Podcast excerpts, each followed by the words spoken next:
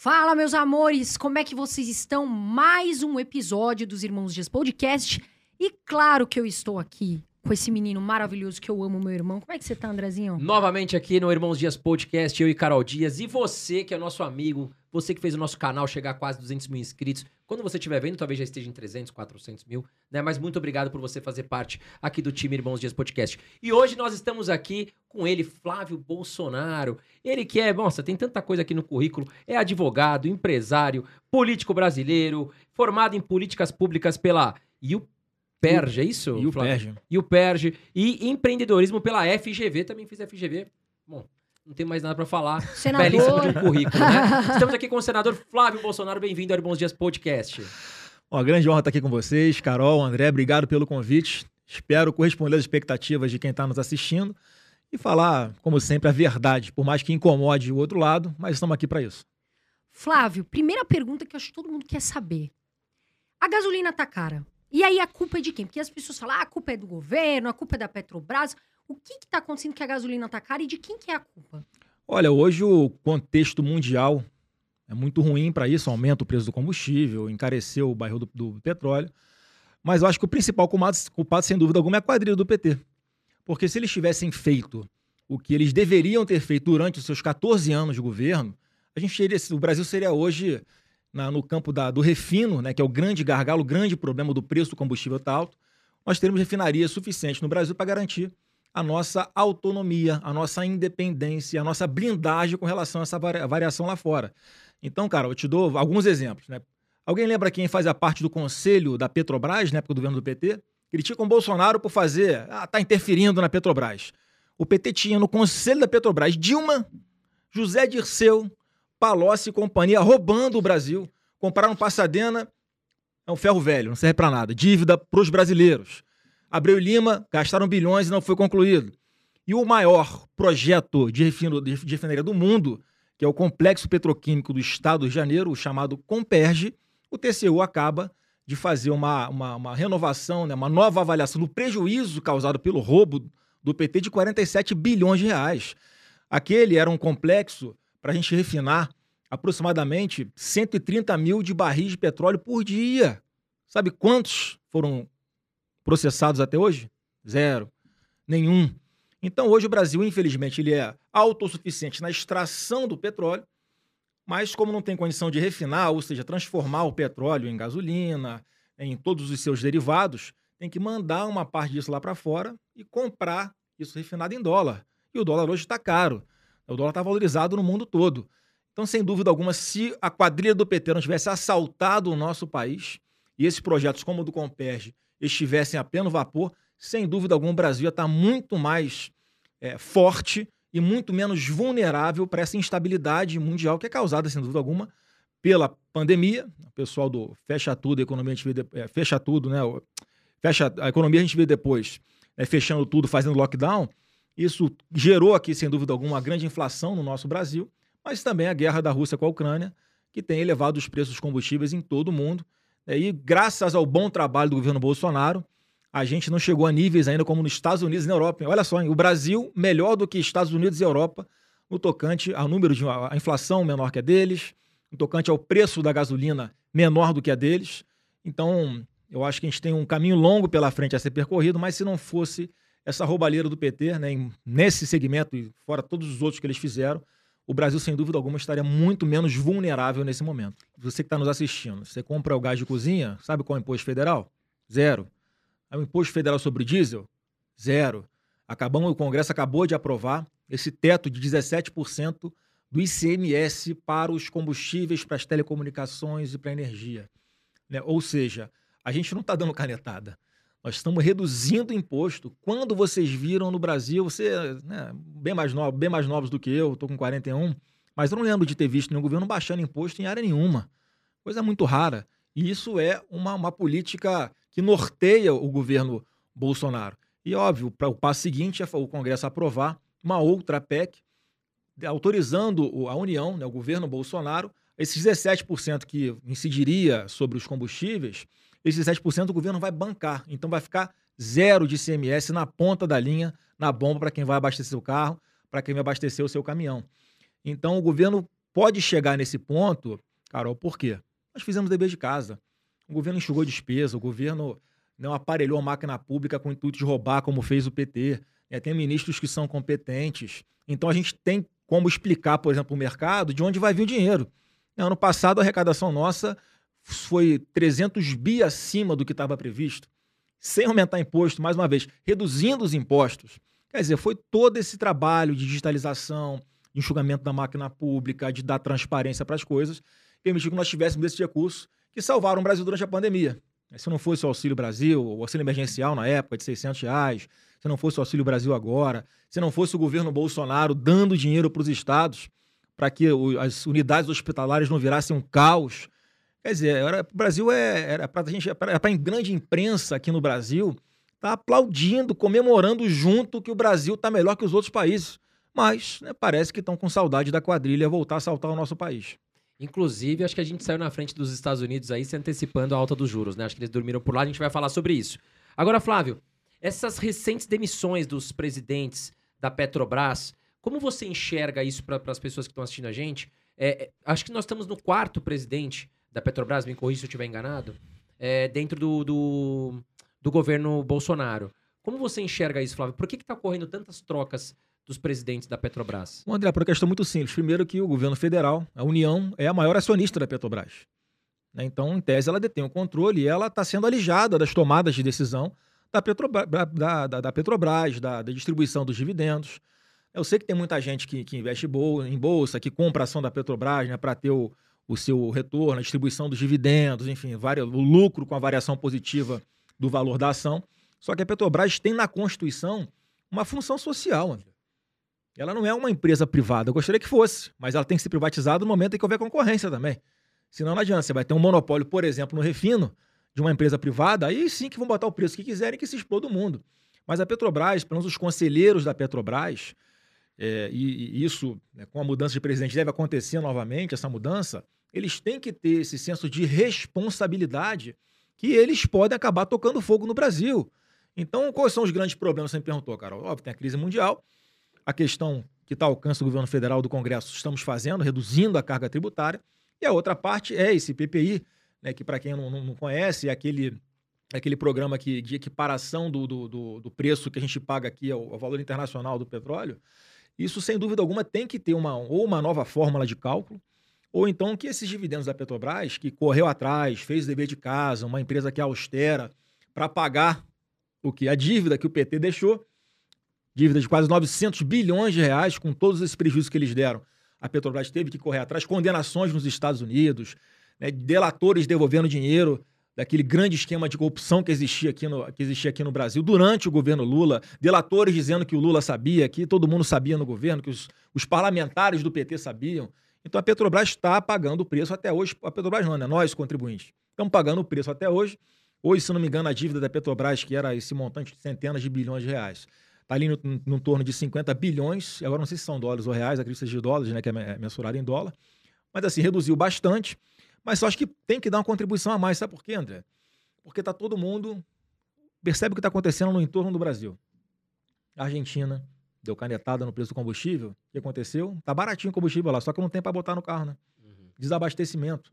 Venezuela, maior produtor de petróleo, um dos maiores do mundo. Problemas também de, de abastecimento de combustíveis. O Chile está indo por um caminho parecido. A Colômbia acabou de eleger um presidente de esquerda em função da, das abstenções, principalmente. Então, aquelas, aquelas pessoas que né, não, não, ah, eu não gosto do Bolsonaro porque ele é grosso. Eu também não gosto do Lula, do Lula porque ele é ladrão. Não vou votar.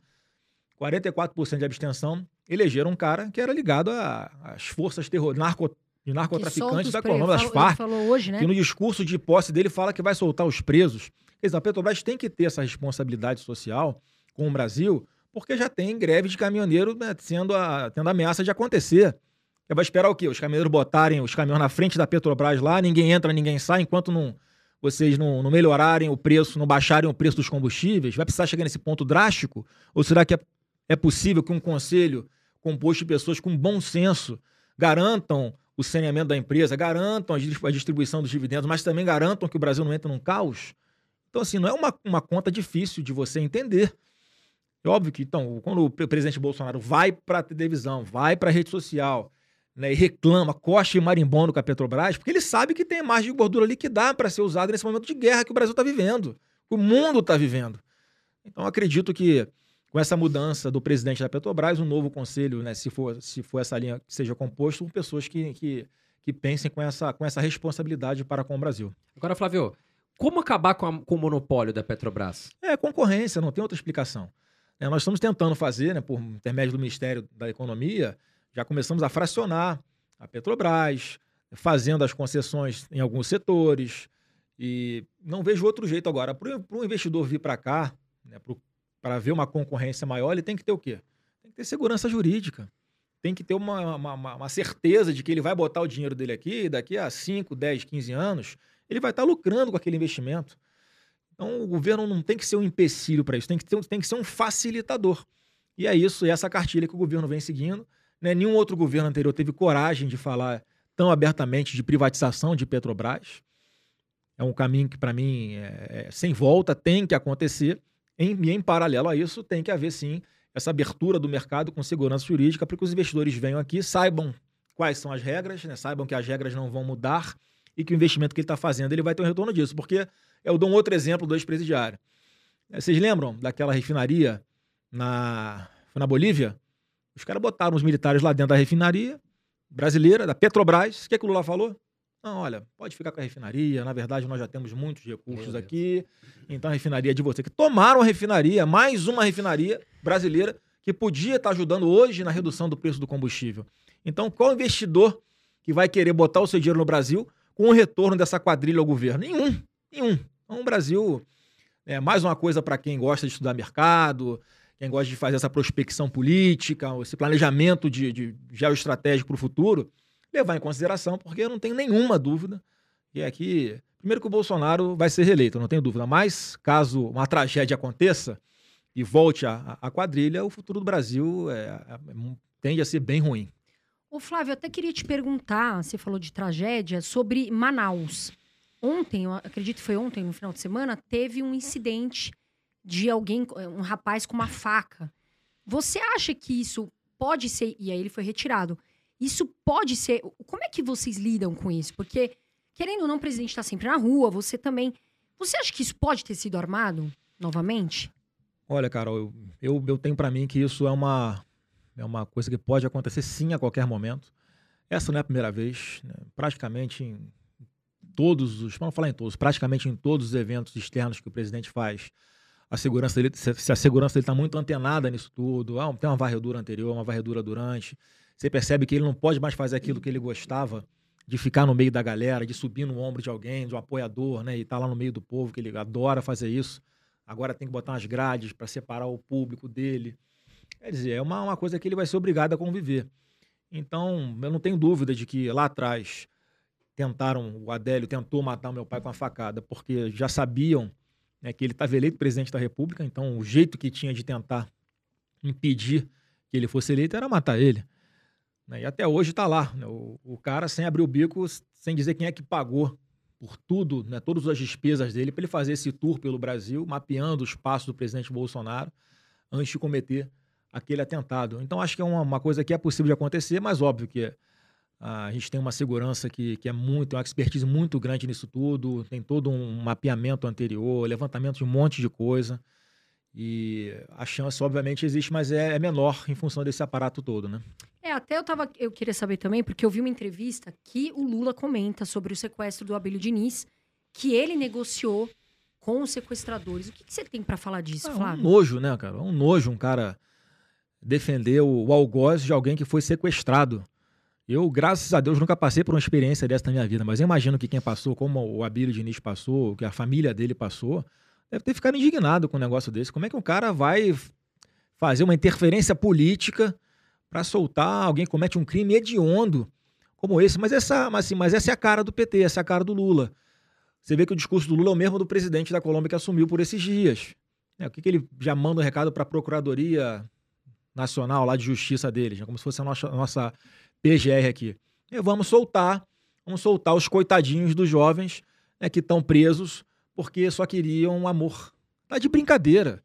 Tá de brincadeira. O cara cometeu um crime, paga por aquilo. Então, assim, esse discurso é muito ruim. Se, se o. É quem vota, quem, quem pensa em votar no Lula, por exemplo, cara, será que se ele fosse eleito aqui, ele não ia querer fazer a mesma coisa? Dar uma canetada e dar indulto, dar graça, dar anistia para um monte de, de bandido que é perigoso? Será que se o Lula eleito não vai querer anistiar o Adélio Bispo, soltar o Adélio Bispo como um sinal né, de que né, ele defende bandido mesmo, independente de tentar matar um candidato à presidência da República, não importa, era o Bolsonaro, então eu vou te soltar. Esse tipo de gente, gente que a população, polícia, que a população né? quer. Tem que defender a defesa do É lógico, país, é lógico. A gente tem que defender as vítimas desses marginais. Então, assim, cumpriu a pena dele direitinho, volta pra, volta pra rua, beleza, mas cumpriu a pena dele. Agora, o cara tá preso por cometer um ato hediondo como esse, ele vai lá fazer interferência política para soltar. É, quer dizer, mais uma vez, hoje parece que o presidente deu uma entrevista falando sobre isso também e o recado tá bem claro, concordo com ele. É, o Lula tá mandando um recado para sua para sua milícia que são os bandidos. Ó, tamo junto, pessoal. Se eu chegar, tamo junto. E eu não entendo também, a gente tá falando de pesquisa, como é que um cara fala um negócio desse? Como é que ele faz, o Lula faz um negócio desse e não cai em pesquisa? Como é que o cara defende o aborto e você vai lá faz, pegar o extrato da pesquisa entre o público que é, se considera religioso e ele não cai em pesquisa? Como não tem lógica? Não dá para confiar. O André, a gente nunca fez pesquisa na vida para ele, a eleição nossa. Eu estou na política, eu fui deputado quatro vezes no Rio de Janeiro, 16 anos. Me elegi senador da República depois desses quatro mandatos. 4 milhões 380 mil pessoas do Rio de Janeiro confiando o, o, o mandato a mim. E eu lembro que em 2018 eu apareci em quarto lugar nas pesquisas para o Senado, não, faltando duas semanas para a eleição, Datafolha, Ibope da vida. Se eu fosse confiar em pesquisa, eu, eu tira, retirava a minha candidatura. Né? Fui o mais votado quase com, do, com quase o dobro de votos do segundo colocado. É, como é que você, como é que você explica, André? Hoje, alguns estudos de pesquisa darem 44% para o Lula. O presidente Bolsonaro, no primeiro turno, Carol, teve 46, assim, oficialmente, né? 46% dos, votos do primeiro turno, arrastando multidão como ele estava. Você quer dizer que o Lula está igual ao Bolsonaro de 2018? Sabe, não, não tem liga com a realidade. Então, óbvio que uma série de fatores levam a gente a entender que as pesquisas estão aí né, para ou para ganhar dinheiro faturando com a flutuação do dólar, por exemplo, né, que quando você, você consegue trabalhar com isso, quando você bota o Lula lá na frente, a tendência do dólar é o quê? Subir. Subir. Daqui a pouco você pega o Bolsonaro, tá chegando, tá encostando, o Lula caiu, o Bolsonaro subiu. A tendência do dólar é baixar. Essa é uma linha. Ou então eles estão tentando legitimar uma possível armação né, para já, já contando com, com, com o Lula eleito não pelo povo, mas com quem conta os votos, né? Por quem conta os votos. Flávio, questão agora inflação. Nós estamos passando por uma inflação recorde, né, no Brasil. Nós estamos aí em 10, 12%, mas não é só no Brasil. Nos Estados Unidos também a inflação é a mais alta nos últimos 40 anos, ali 8, 9%, então não é um problema só do Brasil. Mas por que, que nós estamos com uma inflação tão alta e quais são os próximos passos que você enxerga que o governo vem atuando para a gente controlar e combater essa inflação? Olha, não tenho dúvida de que a gente combate a inflação com estabilidade política. Coisa que o presidente Bolsonaro não consegue ter, não consegue ter paz para governar, porque a parte da imprensa o tempo inteiro consegue transformar notícias boas em notícias ruins. Ele não pode dar uma opinião sobre uma decisão que ele entende que é errada do, de algum membro do, do, do Supremo Tribunal Federal que já alimentam que está tendo uma crise, uma guerra institucional. Esse presidente é maluco, vai dar um golpe, vai botar tanque na frente do Supremo, vai acabar com o Supremo. Quer dizer, essa repercussão gera uma, uma insegurança que tira os investimentos daqui. Ou pelo menos a pessoa, peraí, vou esperar ver o que vai acontecer na eleição, depois eu me meto nisso. Então, como é que a gente está combatendo a inflação? Primeiro, é o ministro Paulo Guedes, que para mim é um craque, é um gênio. A gente deve muito a ele pelo fato do Brasil hoje estar tá num momento, apesar de difícil, muito menos pior do que, como você falou, em vários outros países de, de primeiro mundo. É, nós soubemos dar, os, os, injetar os recursos na economia de uma forma responsável, mostrando de onde o dinheiro vinha, dentro da lei, todo mundo entendendo esse complexo social que é o Brasil, coisa que os Estados Unidos, os Estados Unidos não fez. Né? O Biden injetou dinheiro na economia, a torta é direito, ejetou em excesso, resultado, inflação alta pra caramba.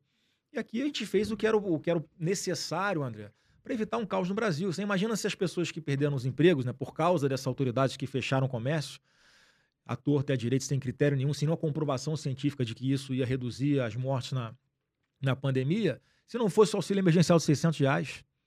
Ia ter saque a supermercado, ia ter invasão de residência, ia ser o caos no país.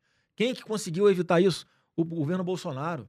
É, quem você conhece alguma pessoa, Carol, que quis tomar vacina e não conseguiu tomar? Não tomaram. Inclusive, eu ia até perguntar para você, Flávio, sobre essa questão. Questão, desculpa. Inclusive, eu ia até perguntar sobre essa questão. O Auxílio Brasil foi criado pelo governo Bolsonaro. Qual é a diferença? Porque às vezes isso confunde as pessoas. Qual é a diferença do Auxílio Brasil para o Bolsa Família? Eu vou, eu vou explicar, deixa eu só encerrar esse raciocínio aqui, Carol, da, da pergunta que o André me fez. Como é que a gente combate a alta da inflação?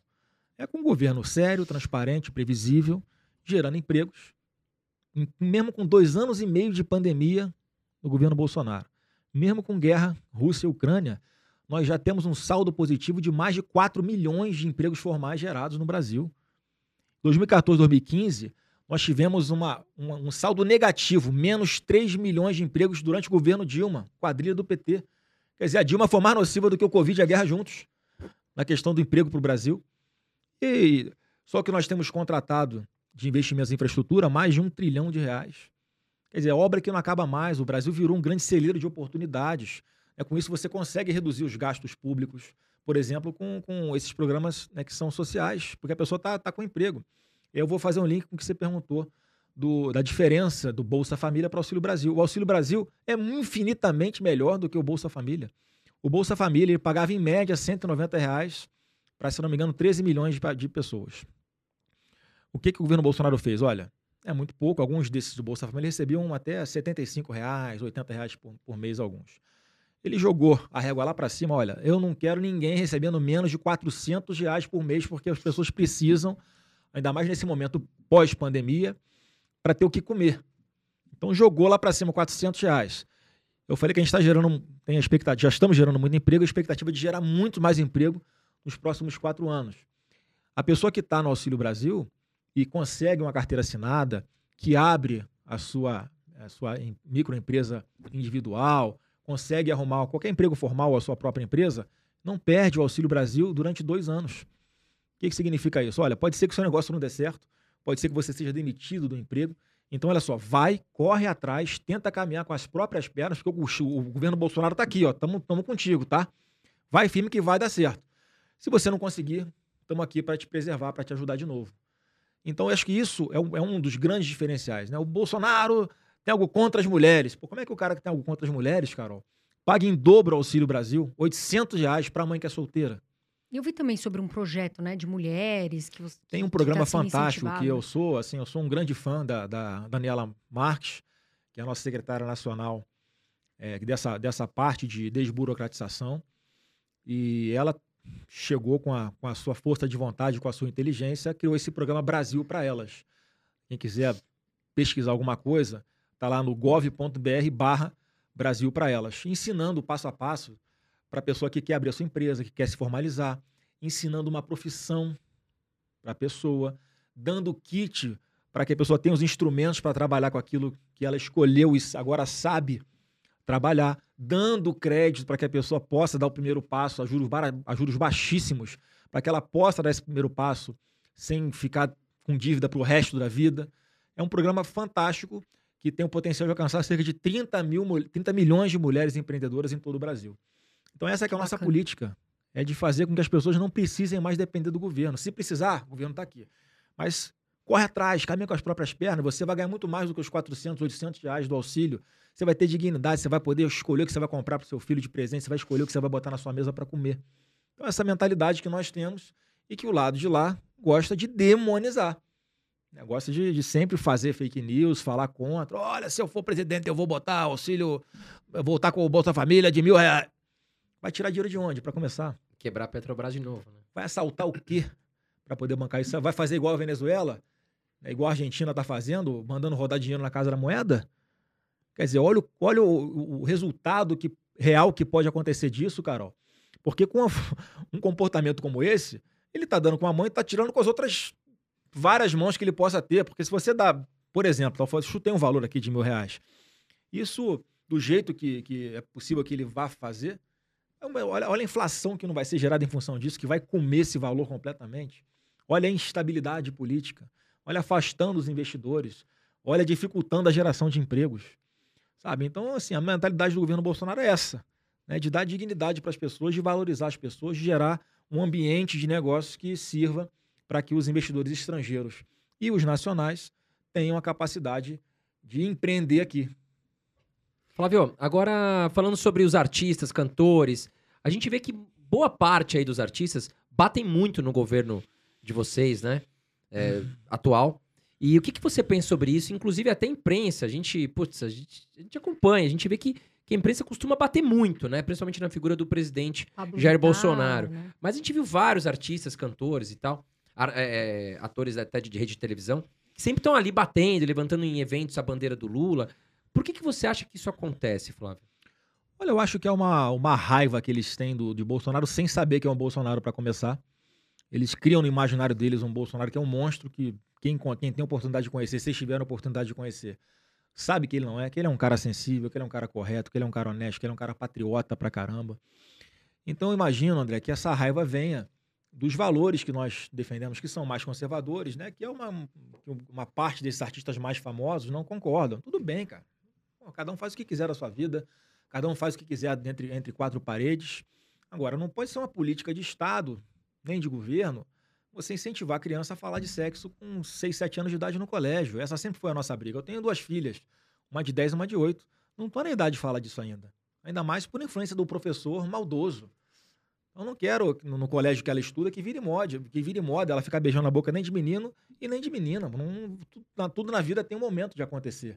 É, vamos estar lá presente, os pais vão estar presentes para dar orientação e ela vai fazer o que ela quiser da vida dela, segundo os princípios que nós defendemos. Então, acho que a raiva desse pessoal vem muito em função da nossa bandeira que levantamos de valores, né, de princípios que são mais conservadores. Além disso, aí entra aquela história da Lei Rouanet, e a Lei Rouanet, ela sempre beneficiou esses os grandes artistas, via de regra. Então era dinheiro fácil, que não tinha prestação de contas. Então todo mundo, né, eu vou fazer um show aqui na praia de Copacabana, vou pegar um financiamento aqui da, da Rouanet, não tô nem aí bilheteria, se vai dar certo, se o show é bom, se o show é ruim, eu falo o que eu quiser, e não presto conta do que, que foi feito com esse dinheiro. Esse pessoal de Lei Rouanet, esses artistas, eu acho que tem raiva do presidente também em função disso. Agora, tem um outro lado, que eu acho que são aqueles artistas que não têm visibilidade, não têm espaço na grande mídia, que não são contra Bolsonaro. Só para você ter uma ideia, a Lei Aldir Blanc, né, que foi aprovada pelo Congresso Nacional, nós pagamos, sabe, um- um- uma bolsa, um auxílio para essas pessoas que vivem da cultura, que vivem dos eventos, atingimos mais de 850 mil pessoas, André, recebendo os recursos via essa Lei Aldir Blanc.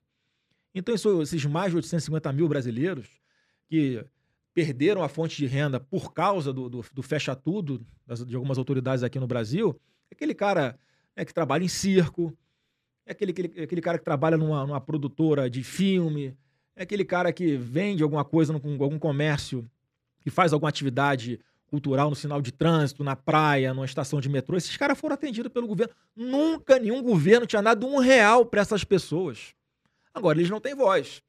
Eu tenho certeza que se eles né, pensarem, refletirem um pouquinho, eles vão lembrar que o único presidente na história que deu algum recurso para esse pessoal que era esquecido, que era invisível, que nunca teve acesso à Lei Rouanet, foi o presidente Bolsonaro. Então, acho que é mais uma coisa que a gente tem que mostrar, a gente vai ter oportunidade de fazer isso até a campanha e durante a campanha, que eu tenho certeza que muitos né, vão virar a chave, vão dar o braço a torcer e vão entender que o melhor para o país é o Bolsonaro. Flávio, recentemente o Ciro Gomes, né, em um podcast, falou muito, né, falou de forma até agressiva sobre vocês, falando que vocês eram ladrões, que ele teria como provar que, que enfim, que vocês não discutiriam com ele porque ele tem como provar isso, que vocês são ladrões. O que, que você tem para falar sobre essa fala do Ciro? Bom, em primeiro lugar, a estratégia dele é querer colocar Bolsonaro na mesma prateleira do Lula no quesito corrupção. Olha, não cola com a realidade. Não dá para querer comparar. As coisas que acusam o Bolsonaro de supostamente fazer, né, como, por exemplo, comprar vacina superfaturada durante a pandemia, que foi o caso da Covaxin, aquela, aquele, Nem chegou essa aquele vacina, né? lixo, aquele lixo daquela CPI do Senado tentou induzir a população em erro, nunca foi comprada, não foi gasto, não foi gasto um real de dinheiro público. E quando o governo identifica alguma coisa que possa é, cheirar a corrupção, ele imediatamente toma providência, suspende o processo, enfim, ele toma as providências para que não aconteça. Agora, o Lula saqueou, só, só a Petrobras já foram recuperados mais de 6 bilhões de reais de delatores que devolveram dinheiro, ô Carol. Como é que não teve corrupção e o cara tá, tá, tá- tá devolvendo dinheiro para a União por quê? O dinheiro não era dele. E vários falam lá que o Lula sabia que o Lula era o chefe da quadrilha, não sou eu que estou dizendo.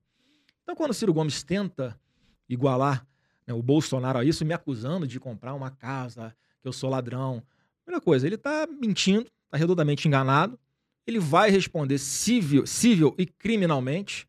Vai ter, vai daqui a pouco, seu Ciro Gomes, está chegando um oficial de justiça na sua casa para você provar. Prova que eu não comprei aquela casa com dinheiro lícito, que é dinheiro do meu trabalho. Eu trabalho há mais de 20 anos. Nunca precisei pisar em ninguém para crescer na política. Dinheiro lícito meu patrimônio compatível com a minha realidade. E agora, o, o Ciro Gomes vai, sem dúvida alguma, vai me ajudar a pagar minha casa, né? Porque certamente esse dinheirinho que ele vai ter que pagar de indenização, né, por ter me atacado com calúnias, né, por ter tentado me difamar, eu vou usar para pagar essa casa. Então, Ciro, muito obrigado. Aí vou o dinheiro da indenização que você vai pagar para mim por estar tá mentindo, me acusado de algo que eu não fiz, vai servir para pagar minha casa. Infelizmente, metade daquela casa não é do banco, né? Que eu faço como milhões de brasileiros que pegam financiamento imobiliário né, que eu tô, hoje eu sou um devedor. Né, eu vou trabalhar muito para conseguir. Tenho 35 anos para pagar o restante da minha casa. Quer dizer, então, ele vir e falar isso assim, solto, é, pensando mais ou menos em fazer palanque eleitoral disso, ele vai pagar né, do bolso e as consequências também é, públicas disso. E óbvio que você pega o Lula que faz uma festa de arromba de casamento, né, que vinho, vinho caro, né, enfim, gastou uma fortuna naquele casamento, a imprensa não pega tão pesado com ele. Né? Mas de onde vem esse dinheiro? Quem pagou essa festa? O Lula, que eu saiba, sempre foi sindicalista, né? Qual outra profissão que ele exerceu? A não ser presidente da República também. Então, assim, eu, se, se as autoridades policiais não estão vendo nada de errado, não sou eu que vou ver. Agora, é que é muito estranho, é muito estranho e não, não é compatível com o que a gente sabe da vida profissional do Lula. Flávio, você já fez algumas declarações sobre a liberação de armas, né? É, o que, que você pensa? Poderia ajudar a questão da, Sobre a liberação das armas, o que você pensa? Por que você defende esse projeto? André, esse é um, essa é uma pauta que para nós é muito cara, que fala de liberdade, que fala de soberania nacional. Eu lembro que lá em 2005, quando teve aquele referendo né, sobre desarmamento, nós da família Bolsonaro éramos praticamente os únicos que abertamente defendíamos o direito do cidadão de ter acesso a uma arma de fogo para a sua legítima defesa, da sua família, da sua propriedade. Esse é um direito inegociável para nós, é o direito à vida ao contrário do que nos acusam. Ter uma arma de fogo legal dentro de casa pode garantir a sua vida. Se chega alguém armado ilegalmente na sua casa, Carol, para fazer uma maldade com você, fazer uma maldade com, com alguém da sua família, para roubar os seus bens, para tomar a sua propriedade, você chama a polícia. Muitas vezes a polícia, muitas vezes não, a polícia não consegue estar em todos os lugares ao mesmo tempo. Pode ser que a demora da polícia de chegar na sua casa uma arma ajude a resolver o seu problema. É, dá uns dois tiros pro alto, depois dá um no joelho, e se o cara continuar, você dá onde tem que dar. Porque você não sabe se o cara tá vindo para tirar a sua vida também, para cometer uma maldade contra você. E além disso, você viram o que o presidente da Ucrânia fez? Logo que começou a guerra com a Rússia, não? Não cheguei a ver. Havia tido uma política de desarmamento na Ucrânia. Primeira coisa que o presidente faz quando começa a guerra é dar porte de arma para os cidadãos. Ah, foi verdade, Sim. verdade. Ele distribuiu arma para a população da Ucrânia. Para quê? Para defender a soberania. No caso de um ataque externo. Mas pode ser também de um ataque interno, de um golpe interno. Então, normalmente, as ditaduras de esquerda elas desarmam a população para quê? Para diminuir a resistência caso eles queiram implantar um regime totalitário. Então, o presidente Bolsonaro é o contrário deles. Olha, eu confio tanto na população, confio tanto é que não vai ter golpe durante a minha gestão, que eu quero dar uma arma para você. Porque se eu fizer alguma coisa, você vai ser o primeiro a empunhar arma contra o governo autoritário. Quer dizer, então, óbvio que a realidade mostra que a arma de fogo, além de salvar vidas, e salva a vida, por exemplo, de muitos desarmamentistas, políticos que são a favor do desarmamento, maquiando com segurança altamente armada, com fuzil para tudo quanto é lado. Quer dizer, a vida dele é mais importante do que a vida de quem está nos assistindo? Não é. Ou não deveria ser. Então, é uma, é uma política que nós apoiamos e sabemos que é o lado certo. E, coincidência ou não, os índices, a taxa de homicídio cometido com arma de fogo está caindo no Brasil. Em 2020 foi recorde, queda de 17% em 2020. Se nós tivéssemos uma política de desarmamento, será que o resultado seria o mesmo? Acredito que não. Flávio, eu queria que você falasse um pouco da, da do depoimento do Lula, onde ele fala que um, uma pessoa que roubou um celular, um, enfim, um, um bandido de celular não tem que estar tá na cadeia, que ele roubou porque tá passando fome, tá precisando de dinheiro. O que, que você tem para falar sobre isso? Olha, é o Lula, o Lula sendo Lula, né? Falando a verdade, que ele defende bandido mesmo, abertamente. Eu tô aqui, ó. Defendo, o Lula defende bandido, então vota nele quem quer. É, quem quer ter um presidente que defende esse tipo de coisa, Ah, vai ser feliz. Eu não quero, eu não quero. Eu sei que não é o melhor para o nosso país. Agora, é crime, tá na lei. É, se ele acha que é uma injustiça, quem tem que mudar essa lei é o Congresso Nacional. Não é o presidente da República. Ele vai virar ditador, por acaso, para, na canetada, mudar a lei? Ali agora é ele, vai passar a ser ele? É óbvio que eu tenho uma ojeriza ao Lula, por causa dessas bandeiras que ele defende. Ah, eu acho que o, o bandido né, que cometeu algum ato tem que pagar por aquilo, a gente tem que dar um, um voto de confiança para ele tentar se recuperar sim. Eu já, eu, como eu fui, eu sou, eu sou advogado, então eu estagiei quase um ano na Defensoria Pública no Rio de Janeiro e a gente prestava serviço no sistema penitenciário. Eu ia para Bangu 2 para dar atendimento para os presos de alta periculosidade lá. É um estado presente, mas eu, eu, eu testemunhava lá, Carol, que o maior trabalho de ressocializa, ressocializa, maior trabalho de ressocialização que existe não é o Estado que faz, são as igrejas. A igreja dentro de presídio é que transforma as vidas, porque as pessoas que não têm mais nada a se apegar, quando recebem aquela palavra de Deus, têm a fé para se apegar, passam a, ter, a temer aquilo, passam a respeitar aquilo. Então é uma, uma grande taxa de ressocialização quando a igreja entra no circuito. Então não estou demonizando quem está preso. O cara está lá, está preso, está pagando pelos crimes que ele cometeu. A gente tem que pensar nas vítimas daquele cara que está preso. Agora, falar em soltar um cara né, porque é um coitado, porque só porque não teve oportunidade. Mano, não, não, não. nos lugares mais pobres está cheio de gente honesta trabalhadora que não precisou matar ninguém, não precisou matar alguém para roubar um celular e vender no mercado negro para ter o que comer. Então, nessas pessoas que nós temos que nos esperar, aquelas que conseguem é, caminhar com as próprias pernas, pernas, mesmo com as próprias com as, todas as dificuldades, e aquelas pessoas que estão no mesmo estrato social não pode justificar que vão cometer crime porque são pobres. É o que o Lula faz, ele tenta, um discurso demagogo, fazer essa divisão de classe, botar pobre contra rico, como se o, o problema, né, a culpa de alguém ser pobre seja a culpa seja de alguém que é rico. Não tem nada a ver. É, na verdade, quem tem dinheiro normalmente é quem gera o emprego para as pessoas mais pobres terem uma oportunidade de não depender do governo. Então, assim, eu tenho ojeriza e eu confio muito na inteligência da população, que vai saber pesar muito bem isso na hora de saber qual futuro que é para o país. Flávio, é, em 2019, nós tínhamos três pilares ali como ministros, né? Vamos falar de três. O Paulo Guedes, que você falou que acha um cara excepcional que nós também achamos, a gente é muito fã do Paulo Guedes. Uh, tinha o ministro da Justiça, que era o, o, Sérgio Moro, e nós tínhamos o Mandetta né, na saúde. Qual, você já deu sua opinião sobre o Paulo Guedes. Qual a sua opinião sobre o Mandetta e o Sérgio Moro? O Mandetta, ele virou aquele ministro é, mariposa, sabe? Que não, não pode ver uma luz, que ele já vai para cima da luz para dar entrevista, para querer aparecer. E sem fundamento científico nenhum, ele começava a fazer as coisas da cabeça dele. É, até levava informações erradas para grandes autoridades, né, como no Supremo Tribunal Federal, que acabaram influenciando esses ministros a tomarem decisão de tirar a força do governo federal na hora de tomadas de decisões com relação à pandemia. Então, eu lamento muito que ele tenha escolhido esse lado, né, pensou mais no ego dele do que em dar oportunidade naquele momento a gente tentar coisas, né, já que era uma doença desconhecida, a gente tentar coisas que pudessem dar certo. E rapidamente entrou em choque com o presidente da República, que é o chefe dele. Então, nada mais natural de que alguém que está desrespeitando o seu superior hierárquico seja mandado embora. E o Moro foi uma grande decepção para todo mundo. Porque eu acho que ele, ele foi muito hipócrita, sabe, André? Ele tinha. Ele não tinha nem que ter aceitado o convite do Bolsonaro para ser ministro dele. Se ele pensava tão diferente do Bolsonaro desde o começo. Então, assim, naquele momento, é, eu próprio, eu conheci o, o Moro no dia que o meu pai fez o convite para ele ser ministro da Justiça lá na casa dele na Barra. Ele, ele ainda operado, né, com a bolsa de, né, de cocô na barriga. E a conversa lá um, totalmente aberta, a liberdade para o Moro fazer o que quisesse, né? Nós nos elegemos com essas bandeiras aqui na segurança pública, então vamos supor, ele vai seguir. Que o cara senta na cadeira, mais ou mais um que parece que tem o ego maior que o mundo.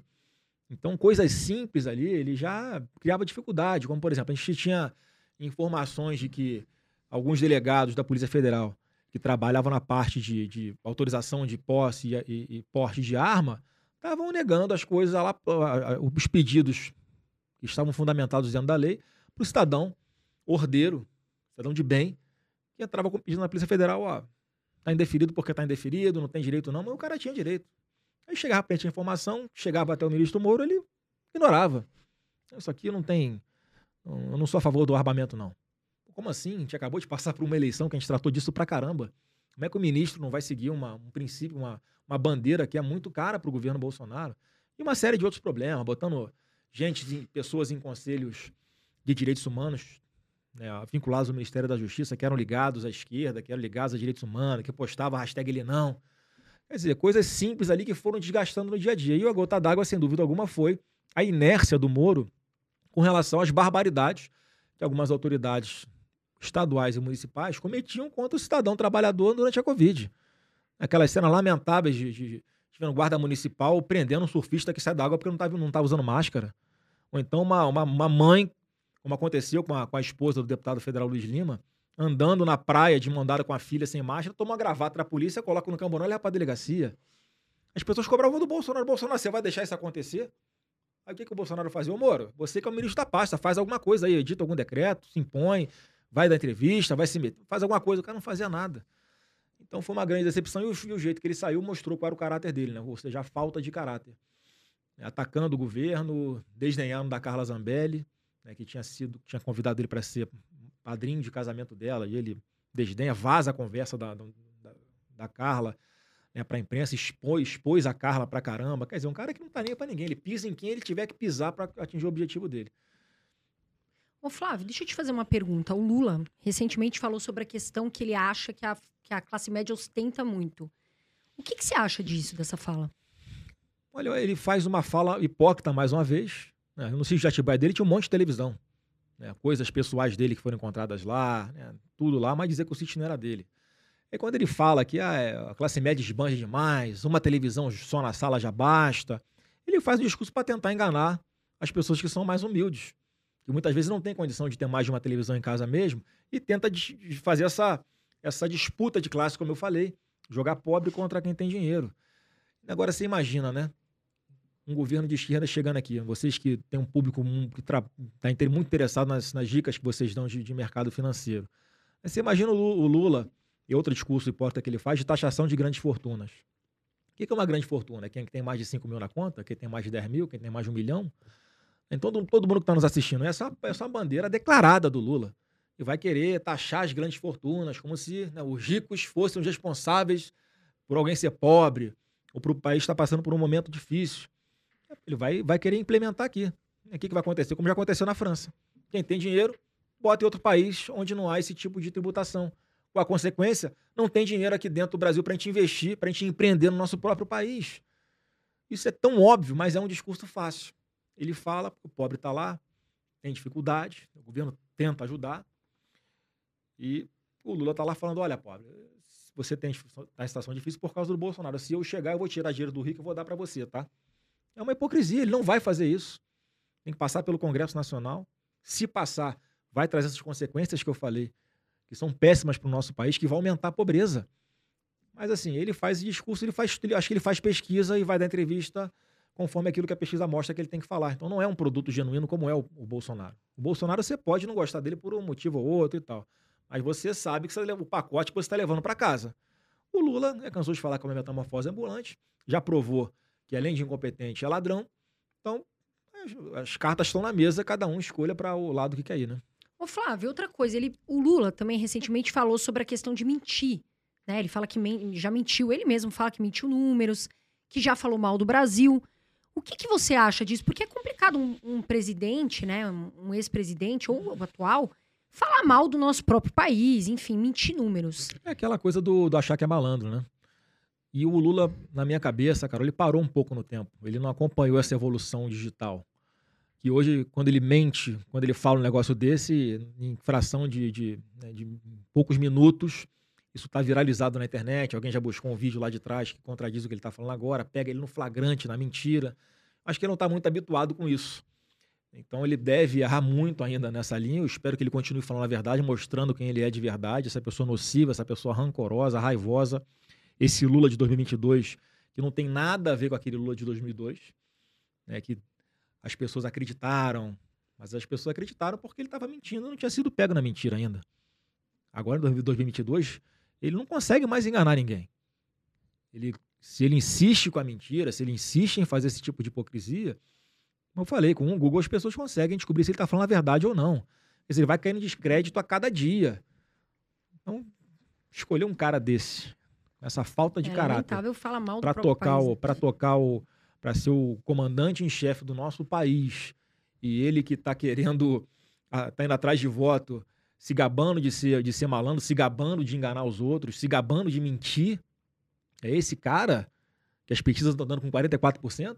Pior que ele fala essas coisas todas, Carol, e não muda na pesquisa. É estranho isso, né? Porque quando falam que o Bolsonaro fala alguma coisa de errado, ele cai 2, 3, 4, 5 pontos. Aí o Lula fala um monte de coisa ruim, fala disso, né? fala de, de, de, aborto e tal, fica lá estável. Quer dizer, que critério é esse? Que pesquisa é essa? Né? Não querendo induzir quem? É só que, mais uma vez, eu confio muito na inteligência da população, que vai saber distinguir. E quanto mais perto da eleição, mais eles vão se interessar de pesquisar os assuntos e saber quem está falando a verdade e o que é melhor para o Brasil. Até queremos saber a sua opinião, telespectador. Coloca aqui embaixo nos comentários em quem você vai votar. Se no presidente atual Bolsonaro ou no Lula e vamos fazer a nossa pesquisa aqui do nosso canal Irmãos Dias Podcast. Agora, Flávio, falando dos últimos presidentes que o Brasil teve, vamos começar ali pelo Collor. Então a gente teve o Collor, Fernando Henrique Cardoso, o Lula e a Dilma. Qual foi o pior presidente e se você, porventura, gostou de algum desses governos? Olha, eu nasci em 1981. Então eu peguei ali, quando criança ainda, o período Collor, que no meu ponto de vista fez algumas, algumas coisas boas. Ele abriu o mercado, especial automobilístico aqui, ele tinha uma, um pensamento mais liberal na parte econômica. Acho que ele soube valorizar um pouco os militares, as forças de segurança. Então, e teve, teve problema acusado de corrupção, que inclusive há pouco tempo ele foi absolvido de, de grande parte deles. E, tá, e voltou para a política. Então, o Fernando Henrique é, fez um governo mais à esquerda, em que ele fez aquele, aquele ajuste fiscal, criou o plano real, teve coisas positivas, mas também acredito que na, na, na, pauta, na pauta social podia ter feito muito mais, mas o fato é que ele deixou a casa arrumada para o próximo presidente. Então eu digo que os, o Fernando, o Collor e o Fernando Henrique, eles plantaram. Veio Lula depois e semeou isso tudo. Semeou, roubou, não fez. Cresceu, o Brasil cresceu muito menos do que poderia, porque o cenário mundial era muito favorável. O Brasil cresceu menos do que vários outros países né, considerados de terceiro mundo, né, porque não, não faltaram políticas que fossem sólidas e que, que fossem estruturantes e que não fosse apenas pensando na próxima eleição. Então o Lula fez isso, ele não soube aproveitar esse momento, roubou pra caramba. E a Dilma acabou de tocar fogo em tudo. Porque ela veio né, com uma ignorância absurda, eleita né, em função do seu padrinho, que é o Lula. Então acho que eu posso considerar os dois governos um só, praticamente, Lula e Dilma. E aí foi o desastre que nós vimos, que dizimou o Brasil, que interferiu na, na, na concorrência de energia, que interferiu no mercado de combustíveis, enfim, que deixou uma conta gigantesca para os brasileiros pagarem. Então, acho que a, a Dilma e o Lula, se eu considerar um só governo, sem dúvida alguma, foram, foram os piores, mas se pudesse escolher um, eu falaria que é o Lula, porque ele foi o grande maestro disso tudo, ele foi o grande mentor disso tudo, ele foi o mentor da Dilma. E esse grupo que assessorava a Dilma, que ele pretende botar de volta caso se eleja em 2022. Então, do meu ponto de vista, foi isso. Mas, graças a Deus, nós colocamos um presidente como Bolsonaro em 2018. Nós não, né? Quem está nos assistindo colocou o presidente Bolsonaro que no, novamente está plantando, mesmo com pandemia e guerra da Rússia com a Ucrânia, bons frutos estão surgindo. Nos próximos quatro anos, não tenho dúvida que o Brasil vai colher grandes frutos dessa gestão brilhante que fez o governo Bolsonaro. Agora, Flávio, você não acha que o Lula é, é, desculpa, Carol, até te interromper. É, porque eu fiquei curioso. Irmão é assim mesmo, Dudu, mas... Você não acha que o Lula fica, ficou mais careca do que já é? Ao ver a Dilma dar aqueles pronunciamentos maravilhosos. Porque a Dilma, ela podia fazer stand-up. é tanto vídeo na, na, internet aqui no YouTube. Cara, engraçado. Não, ela, ela, contas, ela, ela é carismática. ela fala, ela fala umas, umas coisas que são, assim, muito engraçadas. Mas você não acha que o Lula vindo aquilo na televisão falava, meu Deus, o que, que essa mulher tá fazendo? Olha, imagino que sim, ele ficava pensando, né, puta que, pai, que merda que eu fiz de botar essa mulher lá. Né?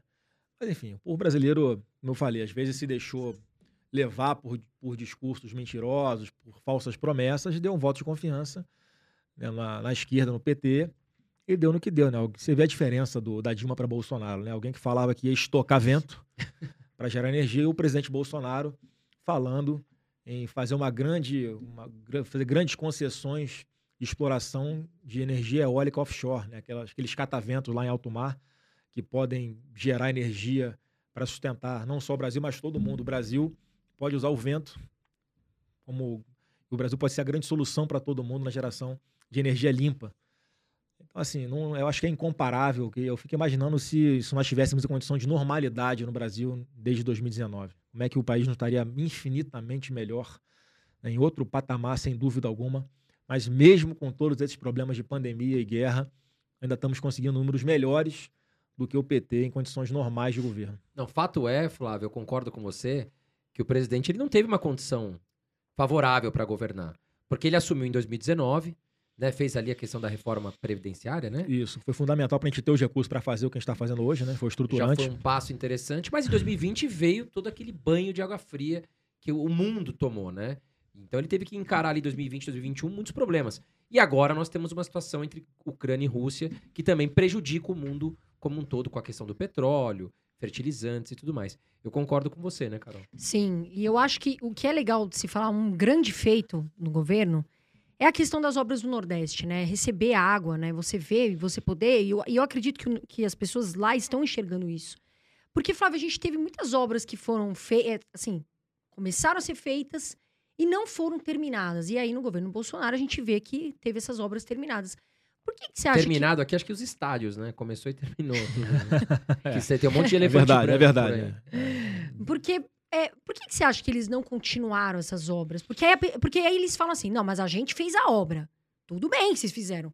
Um negócio que tem que acabar, né? Não, não acabou a obra. E quem fez chegar a água, enfim, tudo isso a gente viu foi o governo Bolsonaro agora. O cara, o, a esquerda é mestre em criar falsas narrativas e em desviar recursos públicos. Então, quando o dinheiro público vai para o lugar certo, como é o caso do São Francisco com o governo Bolsonaro, a obra acaba sem superfaturamento, obra de qualidade, e que finalmente está dando a independência que esse pessoal do Nordeste, pessoal, em especial de cinco estados lá, que se não me engano foi, foi Pernambuco, Rio Grande do Norte, Ceará, Paraíba e Alagoas.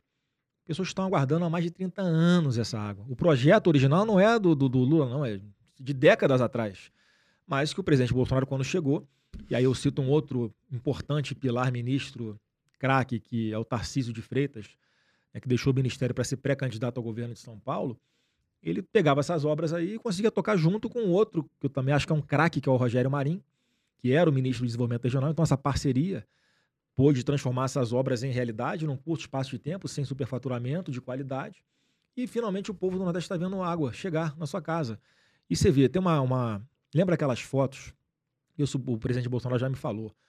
Lembra aquela foto que é clássica de uma criancinha bem pobrinha, andando com um balde de metal na cabeça, andando não sei quantos quilômetros para pegar água num açude e voltar para casa para poder botar água no feijão. Isso não tem mais com o governo Bolsonaro.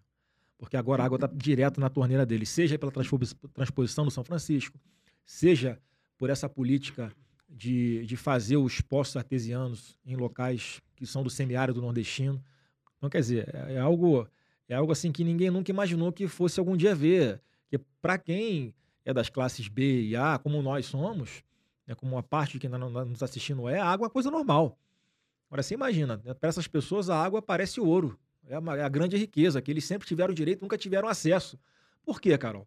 Não tinham acesso porque quanto mais pobres eles fossem, quanto mais dependentes da água eles fossem, podia chegar um político lá prometer carro-pipa para resolver o problema da seca naquela, naquela, naquela micro-região, naquela rua, naquela casa. Acabou isso. Trocar voto por carro-pipa. As pessoas que estão sendo beneficiadas, agora eu vou começar a olhar mais para frente. Não, agora eu quero Wi-Fi. O governo Bolsonaro está dando Wi-Fi. Está chegando internet em, em aldeia lá no meio da Amazônia. Isso ajuda, por exemplo, na educação à distância dos nossos indígenas, na inclusão deles. Quer dizer, é um governo transformador e que, mais uma vez, quando você quando se usa dinheiro público indo para o lugar certo, o resultado é transformador para melhor para todo mundo. Agora, Flávio, falando um pouquinho da Paola Coracella, isso, é, o nome dela é esse. Não eu não, desculpa, eu não é. acompanho, não acompanho o trabalho é dela. Cor, é, é um Corcella, Coracella, enfim. Ela falou que ela deixou a qualidade do, do restaurante dela cair para que ela pudesse, né, de fato, comprar dos sócios é, a parte, né, e ficar com o restaurante. E também falou sobre a questão do Bolsonaro, que não dá para aturar, que a pessoa é escroto, é burra. O que, que você tem para falar sobre isso? Desculpa, eu realmente não acompanho, não sei o trabalho. Enfim, eu sei que ela é argentina, né? Trabalha ela aqui é uma no Brasil. chefe de cozinha da Argentina. Assim, o Carol, quem quem gosta de dar de malandro assim, de enganar os sócios, né, de tapear os outros, tem que votar no Lula mesmo. É uma identificação direta. É, isso, é um, isso sim é uma escrotidão. Né, e ela ainda conta isso se gabando. Mas eu vi, por exemplo, algumas pessoas na Argentina dizendo que nunca ouviram falar dessa mulher lá. Quer dizer, o país dela, ela não levou nenhum fruto positivo para lá, não colaborou com nada com o seu país. Veio para cá para tentar ganhar dinheiro enganando os outros. Eu lamento muito que pessoas como essa ainda venham a público para ficar né, tirando onda com os outros, como se os outros fossem otários. Né? Mas é o que o Lula faz na política.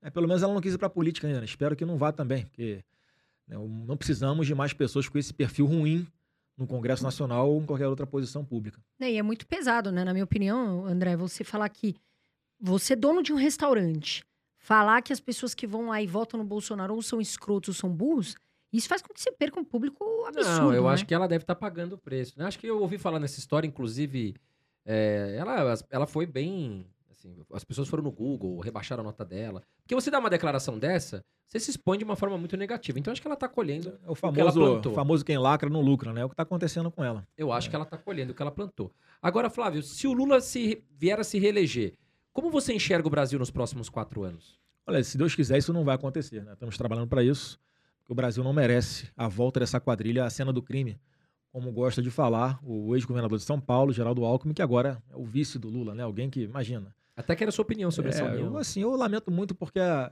pelo menos a trajetória do Alckmin, eu não via nada assim que fosse de tão grave, de tão ruim na trajetória dele. É, tinha aquela imagem de bom gestor, né? durante a passagem dele no governo de São Paulo, era um nome forte para o governo de São Paulo. Eu confesso até que a gente, eu, eu pensava em em me aproximar, já que ele era um potencial candidato a governo em São Paulo, com grande chance.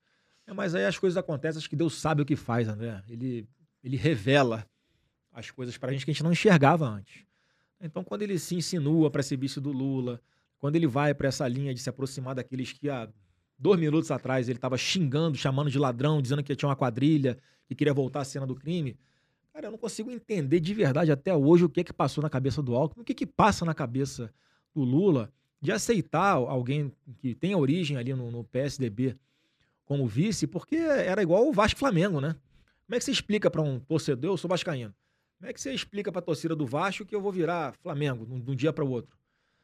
Sempre houve aquela rivalidade, né? saudável dentro de campo, né? Mas na política sempre teve essa rivalidade, sempre foram os polos. Então, assim, né? É, isso acho que o eleitor não digere, sabe?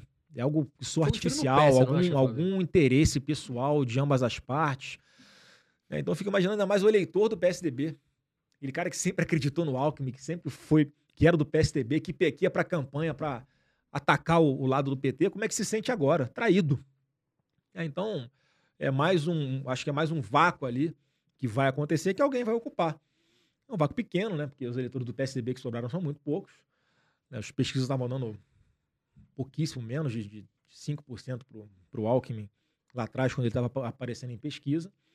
É, mas mostra que as pessoas não têm nenhum pudor em deixar divergências de lado para se alinharem, não é por bem do Brasil, não é por poder total. Total, é só poder. É só que eu acho que é mais uma coisa que eu confio na inteligência do eleitor que vai saber medir. Então, é, nós seguimos aqui na nossa linha, por, com o Bolsonaro totalmente coerente com o que ele sempre defendeu ele fala aquilo que ele pratica, ele é do jeito em casa que ele é do jeito na rua. Então, isso são valores que eu acho que são importantes na hora do eleitor tomar a decisão. Ô, Flávio, essa questão da liberdade de expressão, você acha que está sendo ameaçado? Como é que se enxerga isso? Está totalmente sob ameaça, Carol, infelizmente. É aquela, aquela máxima que atribui a Lenin, mas que não é do Lenin, né? mas que a esquerda usa muito. Xingue-o do que você é, acuse-o de fazer o que você faz para vencer a narrativa. O que está acontecendo é isso, acusando o Bolsonaro de ser alguém que é contra a liberdade, quando na verdade ele é o maior defensor da liberdade, ele é o maior defensor da Constituição, ele é que está pensando no, lá na frente, ele que fala né, que tem uma coisa mais importante do que a nossa vida, que é a nossa própria liberdade. E, infelizmente, algumas poucas autoridades no Brasil insistem em querer rotular o Bolsonaro como sendo uma pessoa autoritária, como sendo uma pessoa que vai dar um golpe em algum momento, uma pessoa que é a favor de censura. Nós estamos há três anos e meio do governo. Qual foi o ataque que você viu do Bolsonaro à liberdade? Nenhum. Pelo contrário, uma defesa plena. Agora, quer ver um termômetro bom, bom para você ver como é que isso realmente está em risco a nossa liberdade? Tem um monte de parlamentar, deputado federal, senador, né, que em tese tem a imunidade para quê? Para falar. aquilo que ele acredita, defender aquilo que ele acha correto. na hora de subir na tribuna no Senado, de subir numa tribuna para discussão na Câmara dos Deputados, fica medindo as palavras, porque não sabe se vai virar réu ou se vai virar investigado nesse inquérito maluco, totalmente nulo do tal do fake news.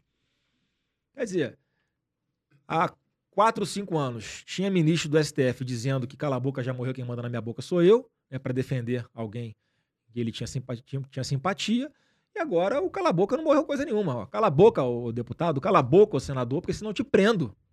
Não pode falar mal de uma autoridade pública. Você vai pra cadeia? Que história é essa? Que história é essa? E você quer ver mais? Olha o cenário aqui, mais ou menos, olhando para América do Sul, cara. Temos a uma ex-senadora, se não me engano, do Equador, né, que chegou, não, da Colômbia, que chegou a ser presidente por um determinado momento. Bolívia, são só para você ver como é. Olha aqui para o cenário da América do Sul de novo. Lá na Bolívia, tem uma, uma ex-senadora né, que chegou a assumir a presidência da República em função dos impedimentos do, do presidente, do vice e tal. E era uma pessoa que não era de esquerda e hoje está presa, sabe por quê?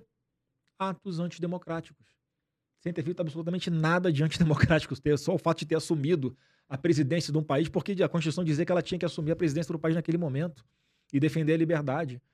Quer dizer, tudo que está acontecendo igual aqui no Supremo. E o que, que mais me indigna? Porque eu já tentei várias vezes ser o meio de campo ali para evitar esse atrito do executivo com o judiciário. E aí eu sempre acreditei que não precisava de você tomar medida drástica nenhuma para que cada poder tivesse dentro do seu quadrado.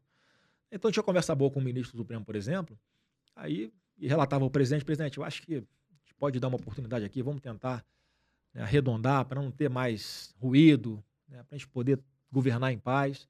Aí no dia seguinte o cara vai né, para um congresso na Bahia dizer que a internet deu voz para os imbecis, uma clara referência dos eleitores do Bolsonaro.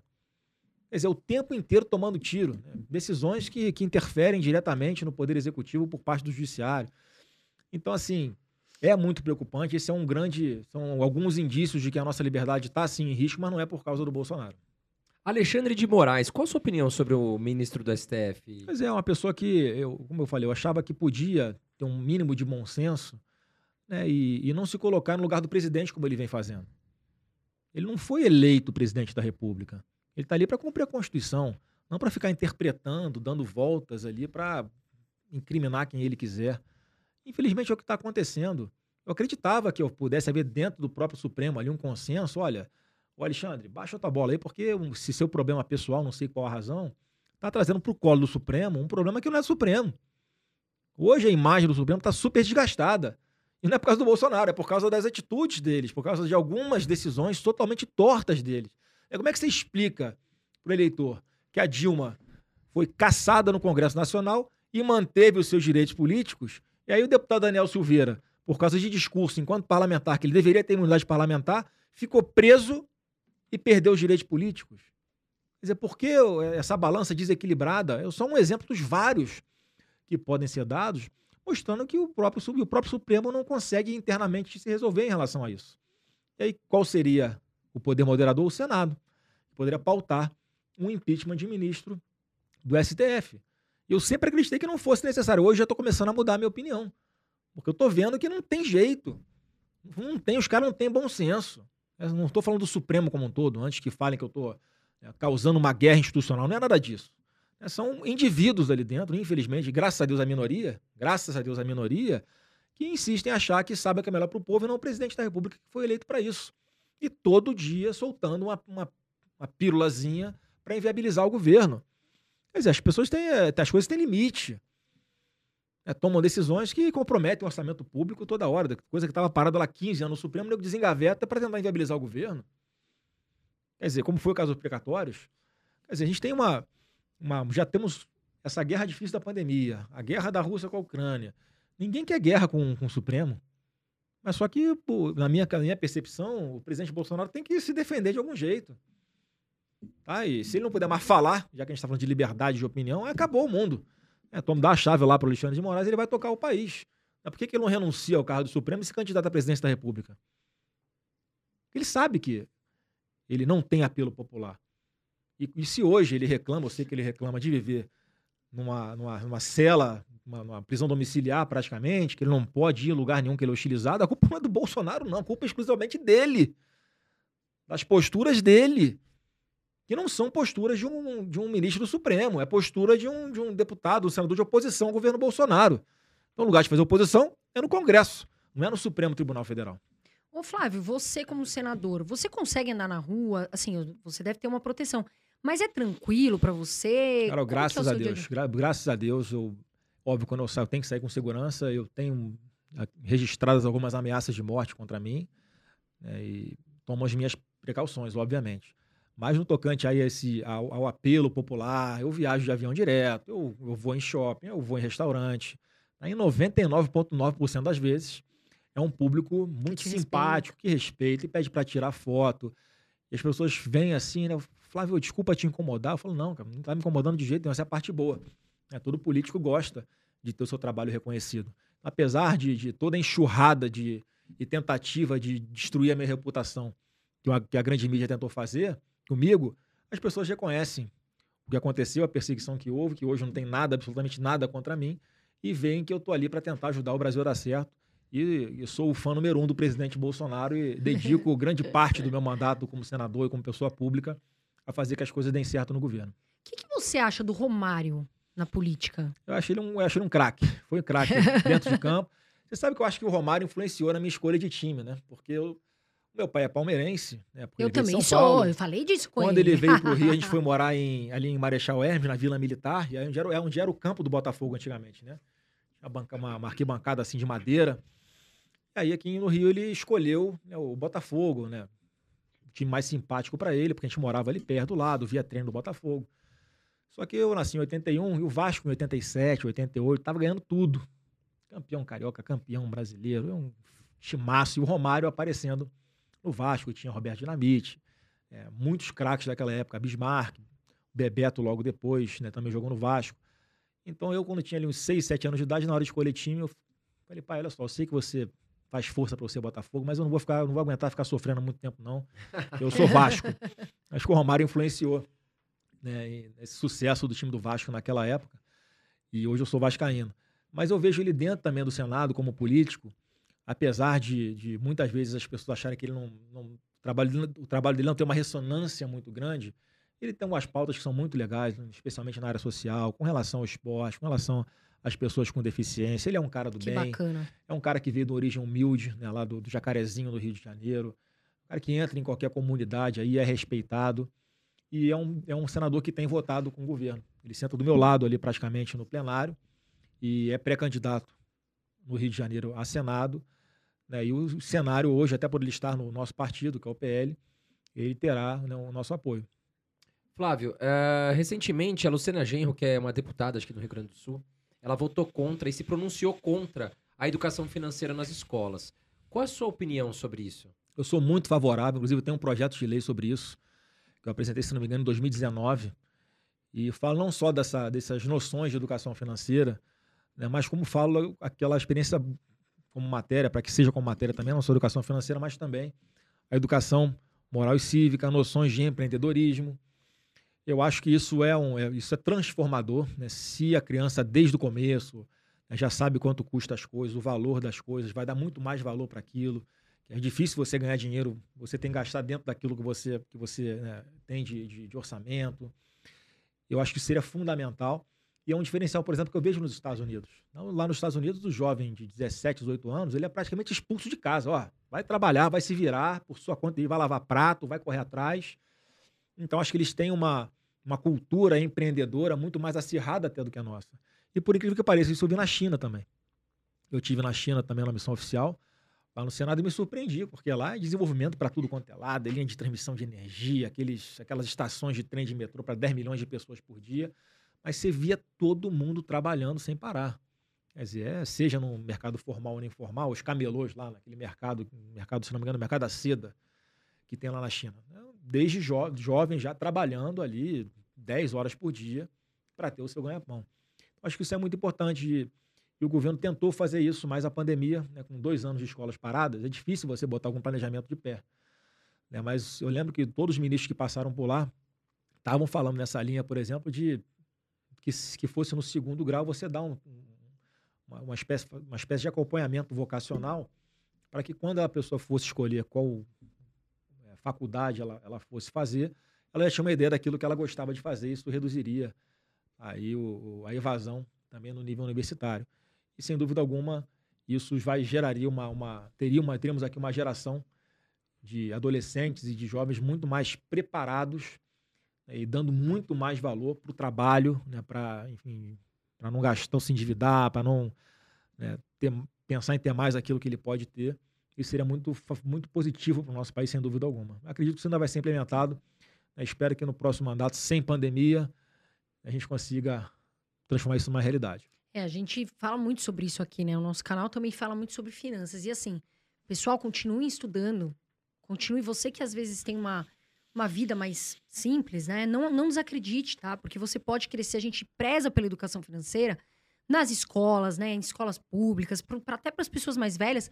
Continuem, acreditem, invistam, tá? A educação financeira é, sim, uma das soluções muito importantes, né, André?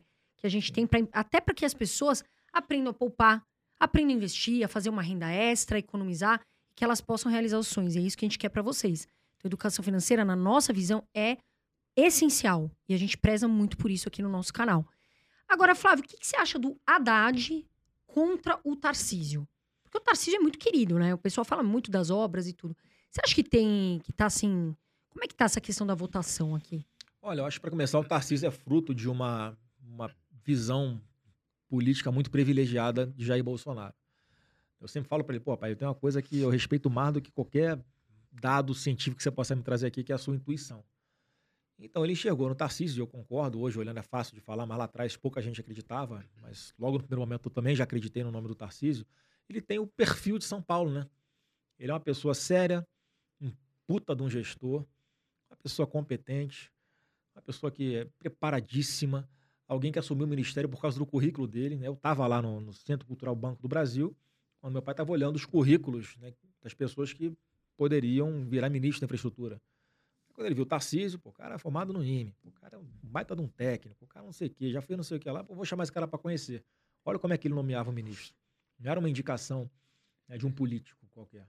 Tem indicações que são boas, mas naquele momento de formação de governo ele queria um, um, um grupo de ministros extremamente técnicos, e quando fosse indicação política tivesse também o critério técnico, como aconteceu.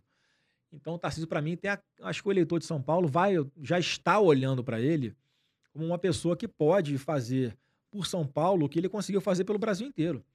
Eu falei que o, o governo tem, nos próximos 10 anos, um trilhão de reais contratados para obras de infraestrutura. O Tarcísio, junto com o presidente Bolsonaro, eles estão apostando novamente na estrutura ferroviária para distribuição a nossa produção no Brasil. Estão fazendo concessões de portos, de aeroportos. Vai ter agora o, de, o, o Porto de Espírito Santo, o Porto de Santos também, que dava prejuízo há um tempo atrás. Agora dá superávit. E, e, e, em sendo privatizado, não tenho dúvida que vai gerar, vai movimentar muito mais mercadoria e vai gerar muito mais emprego, vai ser muito melhor para São Paulo. Então, acho que o Tarcísio tem muita, muita garrafa para vender aqui em São Paulo. E eu acredito que na hora, mais uma vez, chegando, quanto mais perto da eleição chegar, e o eleitor comparar o que foi a gestão do Haddad, um fiasco, e aquilo que o, o, o Tarcísio pode trazer de esperança para o povo de São Paulo, vai ser um grande diferencial. Eu acho que é uma, é uma aposta que tem tudo para dar certo o nome do Tarcísio, né, como, hoje como pré-candidato ao governo de São Paulo. Agora, Flávio, é, nós entrevistamos o seu pai, né? Aliás, se você que está aí não viu a entrevista, vou deixar o card aqui em cima, corre lá para você assistir a entrevista com o presidente Jair Bolsonaro. E ele citou, a gente perguntou para ele alguns erros que ele viu no governo dele, né? E ele citou alguns erros. Agora, visão do Flávio, alguns erros que aconteceram no governo, ou o principal erro que aconteceu, porque nem, nem todo mundo acerta tudo, né? O que, que você poderia citar pra gente? André, ninguém nasce sabendo ser presidente da República. Você não aprende isso em faculdade nenhuma, em colégio nenhum. Mas a vivência do Bolsonaro por 28 anos no Congresso Nacional, obviamente, o credenciar, credenciaram para estar ali, não, não chegar cru é chegar muito mais né, robusto para tocar o país.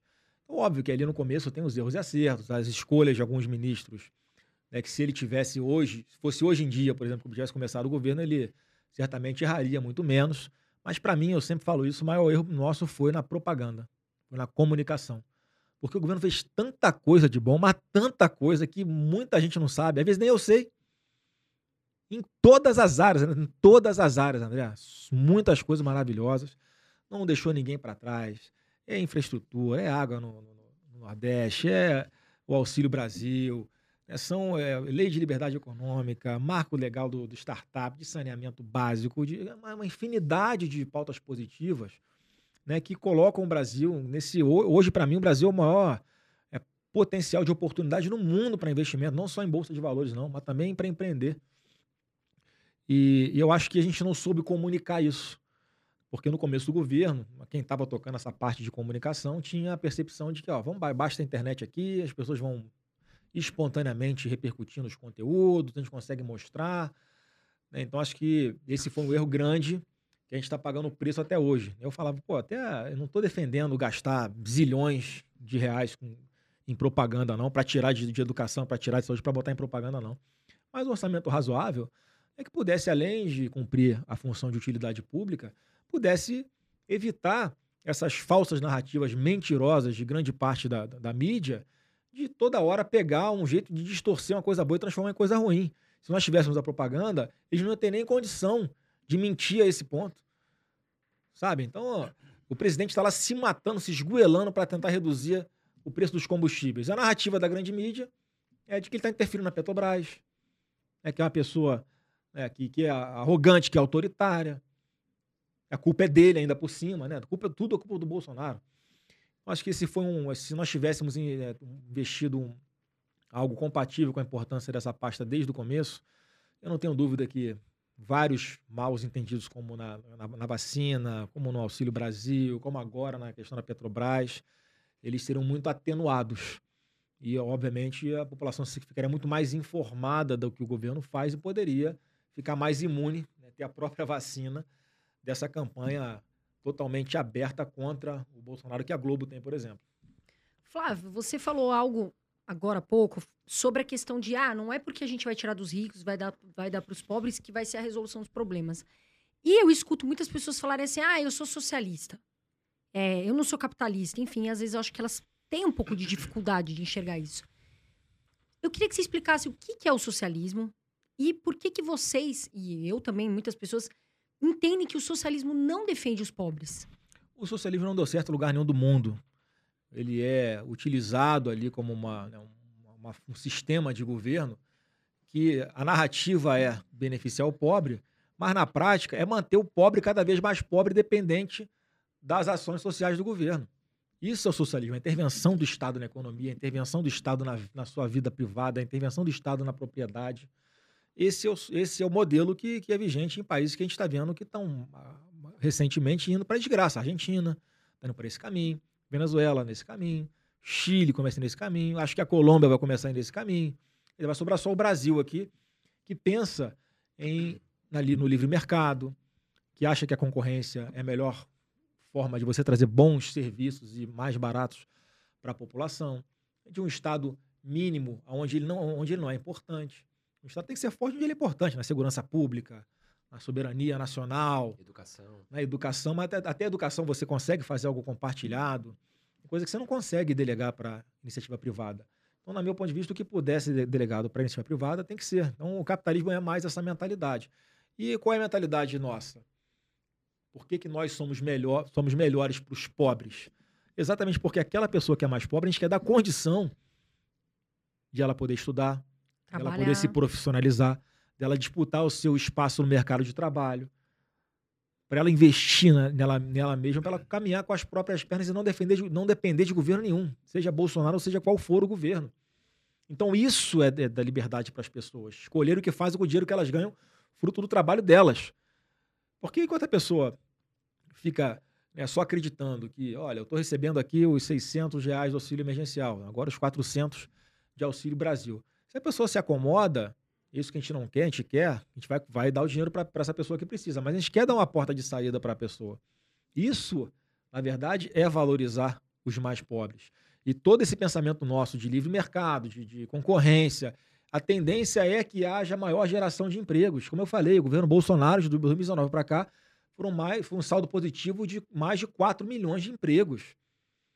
É assim que a gente consegue ajudar as pessoas a terem a própria independência, a terem autonomia. Esse programa Brasil para Elas que a gente estava falando anteriormente, ele é a melhor forma de você dar independência e autonomia para a mulher. Porque tem muita mulher que se submete a ficar tomando porrada de, de marido que se acha machão em casa porque depende financeiramente dele. Se parar de defender, é pé na bunda na hora. E por que, que o presidente Bolsonaro, aquele cara que dizem que não gosta de mulher, Carol, ele, na hora de dar o título de propriedade para alguém, ele dá para mulher, preferencialmente, em vez de dar para o homem. Porque normalmente é a mulher que pensa mais na família, que vai pegar aquele recurso e não vai, não vai, deixar, nada, não vai deixar faltar nada para os seus filhos. Infelizmente, tem homens, não é a regra, mas existem homens que vão, vão pro bar tomar cachaça. Então, assim, acho que essa é a forma de a gente valorizar aqueles que mais precisam. E isso só com o tempo, o amadurecimento, acho que a cada eleição que passa, o eleitor vai ficando mais maduro e vai entendendo mais dessa forma que ele não quer apenas ficar dependendo de ninguém. Ele quer caminhar com as próprias pernas. Flávio, falando aqui para os nossos telespectadores, vários deles investem em bolsa de valores, são investidores. Nós estamos passando um momento de recessão econômica uh, mundial, no caso, não é só o Brasil. Eu ainda acho que o Brasil saiu na frente por antecipar a taxa de juros, né? Os Estados Unidos, na minha opinião, demorou muito para fazer isso, na Europa também. É, o que, que, você tem a dizer para esses investidores? Bom, a bolsa está tá em queda, né? Não, é uma queda brusca, mas está em queda. É, o que, que você tem a, a falar para esses investidores sobre a economia, sobre o futuro, os próximos passos do, do, do Brasil quanto a melhora, a saída dessa recessão?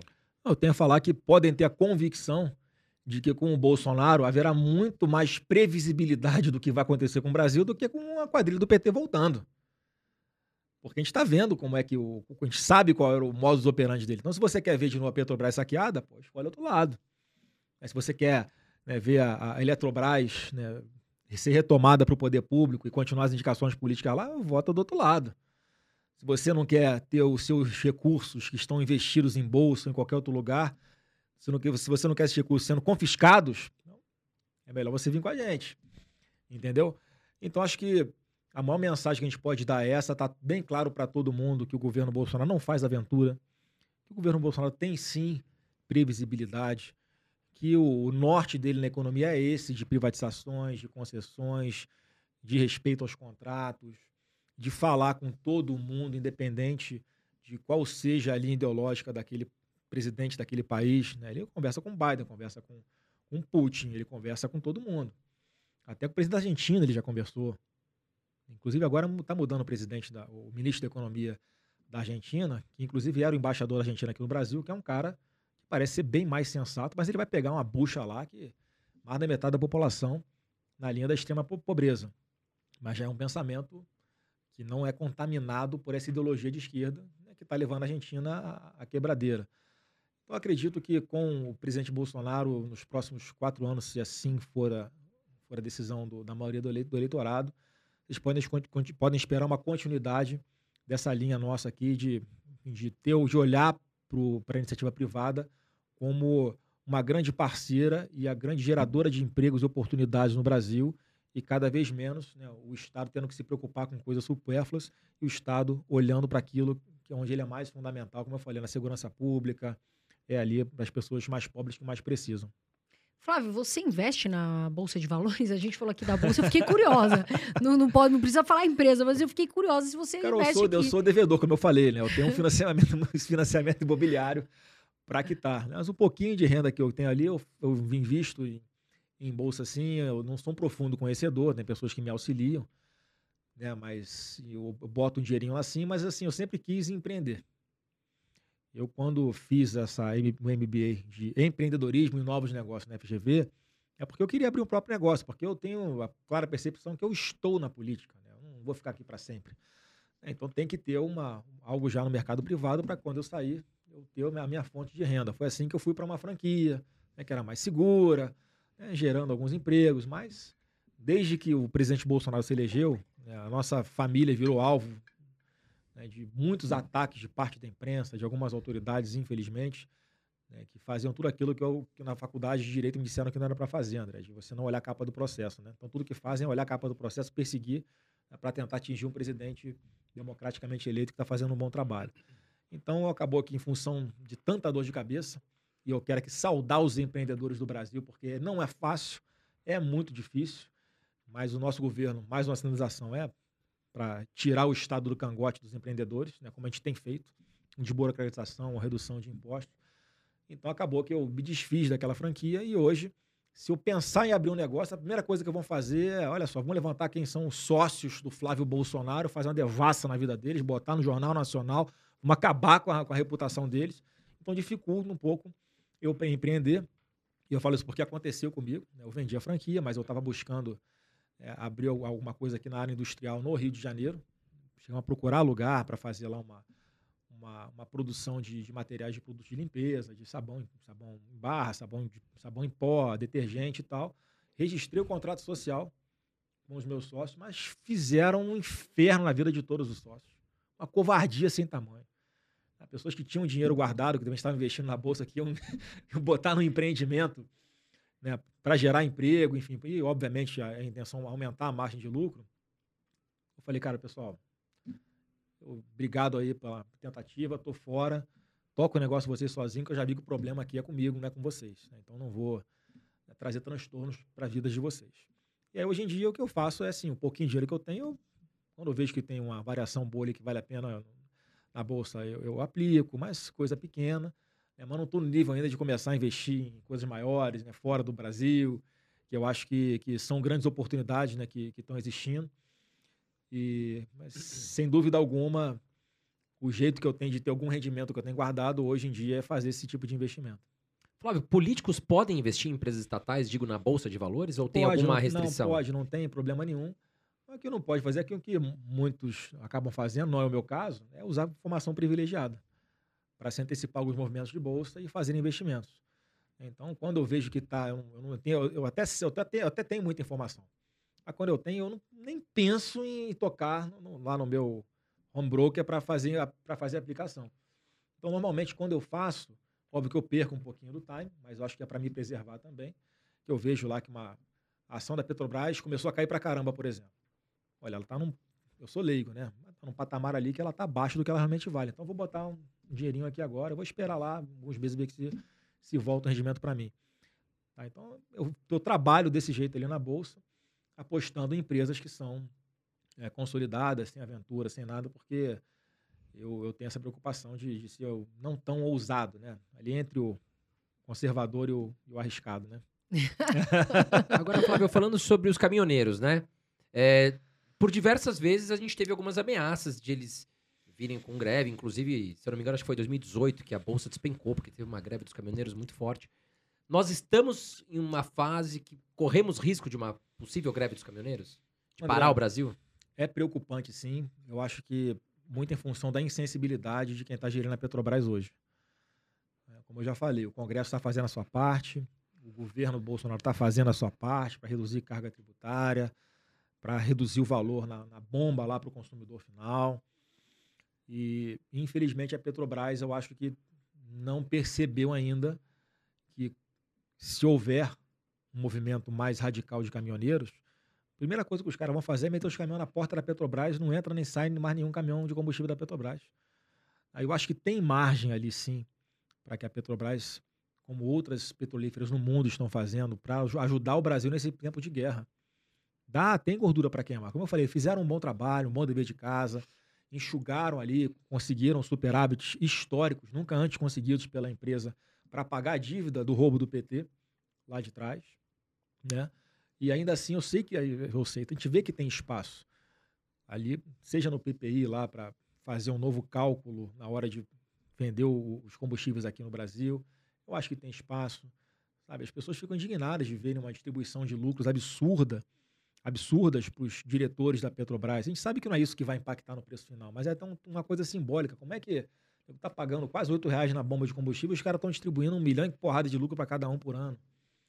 Sabe? Tem coisas que poderiam ser feitas ali, mais uma vez, se a gente é autossuficiente na extração do petróleo, e a gente não é no refino, ou seja, a gente tem que pegar uma parte desse petróleo, mandar lá para fora, que é refinado, transforma em gasolina e diesel, e a gente compra lá de fora em dólar, é, é, é esse volume é de cerca de 20% do que, do que o Brasil é abastecido. Quer dizer, não tem por que os outros 80% também serem lastreados em cima desses 20%. Então, acho que dá para fazer um meio termo, nem tanto nem tão pouco, para que não gere, obviamente, uma quebradeira das refinarias que estão, as, as, privadas que estão aqui no Brasil, né? não botar a Petrobras num patamar de competitividade muito superior à, à concorrência aqui no Brasil, para não quebrar os concorrentes minoritários que, que atendem esse 20% do mercado, também podia gerar algum equilíbrio ali para poder sabe, fazer o preço final na bomba ser mais baixo, que dá para fazer. Então, só para o público entender, a, os estados, né, como os estados no Brasil arrecadavam de ICMS num período pré-pandemia cerca de 6 bilhões e meio de reais por mês. Todos os estados juntos, ICMS 6,5 bi. Agora, em 2022, eles estão arrecadando quase 12 bi por mês de ICMS de combustível. Quer dizer, como é que o Estado não tem gordura para queimar? Como é que o Estado, os Estados não podem dar uma cota de sacrifício? Podem. Eles não vão perder a arrecadação. Eles vão ter uma arrecadação menor do que a que eles estavam esperando. Né? Então, atacamos esse ponto. E a Petrobras é a mesma coisa. Está né? Tá distribuindo dezenas de bilhões de reais em dividendos. Acho que dá para continuar distribuindo, distribuindo dividendos, uma proporção um pouco menor, e fazer alguma, alguma, alguma coisa, não sei qual é a palavra certa, não quero nem usar aqui para não gerar, que tudo que eu falo aqui vai ter repercussão. É, mas enfim, para fazer com que o preço final na bomba seja menor para o consumidor de gasolina, sim, de diesel, sim. E até isso no, no Senado, a discussão, até nisso a discussão avançou. Ah, o governo Bolsonaro quer dar, quer baixar o preço da gasolina, mas quem usa gasolina é, é a classe média e os ricos. Eu falei, peraí, irmão, o motoboy bota o que na moto dele aqui para entregar o seu o iFood na sua casa? Caminhoneiro, né? O caminhoneiro bota o, o, o, diesel e o gás. Acho que é um consenso lá. Foi uma discussão em torno da gasolina especificamente. É, mas não é. Então, assim, é quem, como é que aquele ribeirinho lá, no, lá que mora lá em Manaus, ele tem que botar gasolina naquele tanquezinho dele de polpa para poder ir pescar? Então, é, obviamente que isso tudo impacta, in, in, inclusive nos mais pobres. E, mais uma vez, eu acho que a Petrobras pode sim chegar mais junto para ajudar o Brasil, os brasileiros nesse momento de crise. Porque eu acho que se nada for feito da Petrobras, você falou dos caminhoneiros, eu acho que pode sim haver um movimento que a gente faz de tudo para que não aconteça. Tem coisas que não estão no nosso controle. Mas se acontecer, a Petrobras vai fazer o quê? Os caras começaram a fecharam lá a distribuidora da Petrobras, uns caminhões deles, parar no Brasil. Olha, enquanto não baixar o né? preço do, do diesel, enquanto não baixar o preço da gasolina, a gente não sai daqui. Vai impactar completamente. Quer dizer, vai ter que acabar fazendo de uma forma muito mais drástica, com consequências muito mais danosas para o Brasil inteiro. Sabe? E, e, e, todo mundo entende que tem uma margem que dá para a Petrobras dar de, de sacrifício né, para o país. Então, assim, eu espero que não chegue a esse ponto, mas que há o risco, é, ah. Agora, Flávio, uma dúvida que eu tenho. Se um dos problemas do nosso petróleo, porque para quem está nos assistindo aqui não sabe, o nosso petróleo ele não é bom para fazer gasolina, digamos assim, né? É um petróleo bruto, que acho que fala, um petróleo pesado, né? E o petróleo leve é aquele petróleo que, que é fácil de transformar em gasolina. Não seria. Qual é o problema da gente criar refinarias aqui, montar refinarias para a gente conseguir refinar o nosso petróleo do que a gente ter que mandar para fora para refinar ou comprar gasolina de fora? O custo de comprar gasolina de fora é mais barato do que a gente montar refinarias Não, claro aqui? que não, André. Só que o problema é o tempo disso, né? Como eu falei, se não fosse a roubalheira do PT lá atrás, nós teríamos a, o, a, o, o complexo petroquímico do Rio de Janeiro refinando o nosso petróleo. Nós teríamos a Abreu Lima, nós teríamos a, a refinaria da Bolívia, nós teríamos a, a Passadena nos Estados Unidos. Quer dizer, a Petrobras teria condições de, de refinar o petróleo e ficar menos vulnerável a toda essa instabilidade internacional. Óbvio que é muito mais. Isso, isso tem que acontecer de qualquer forma. Mas só que é uma solução de longo prazo. Que uma refinaria, para ficar pronta, acredito que leve lá 5, 6 anos.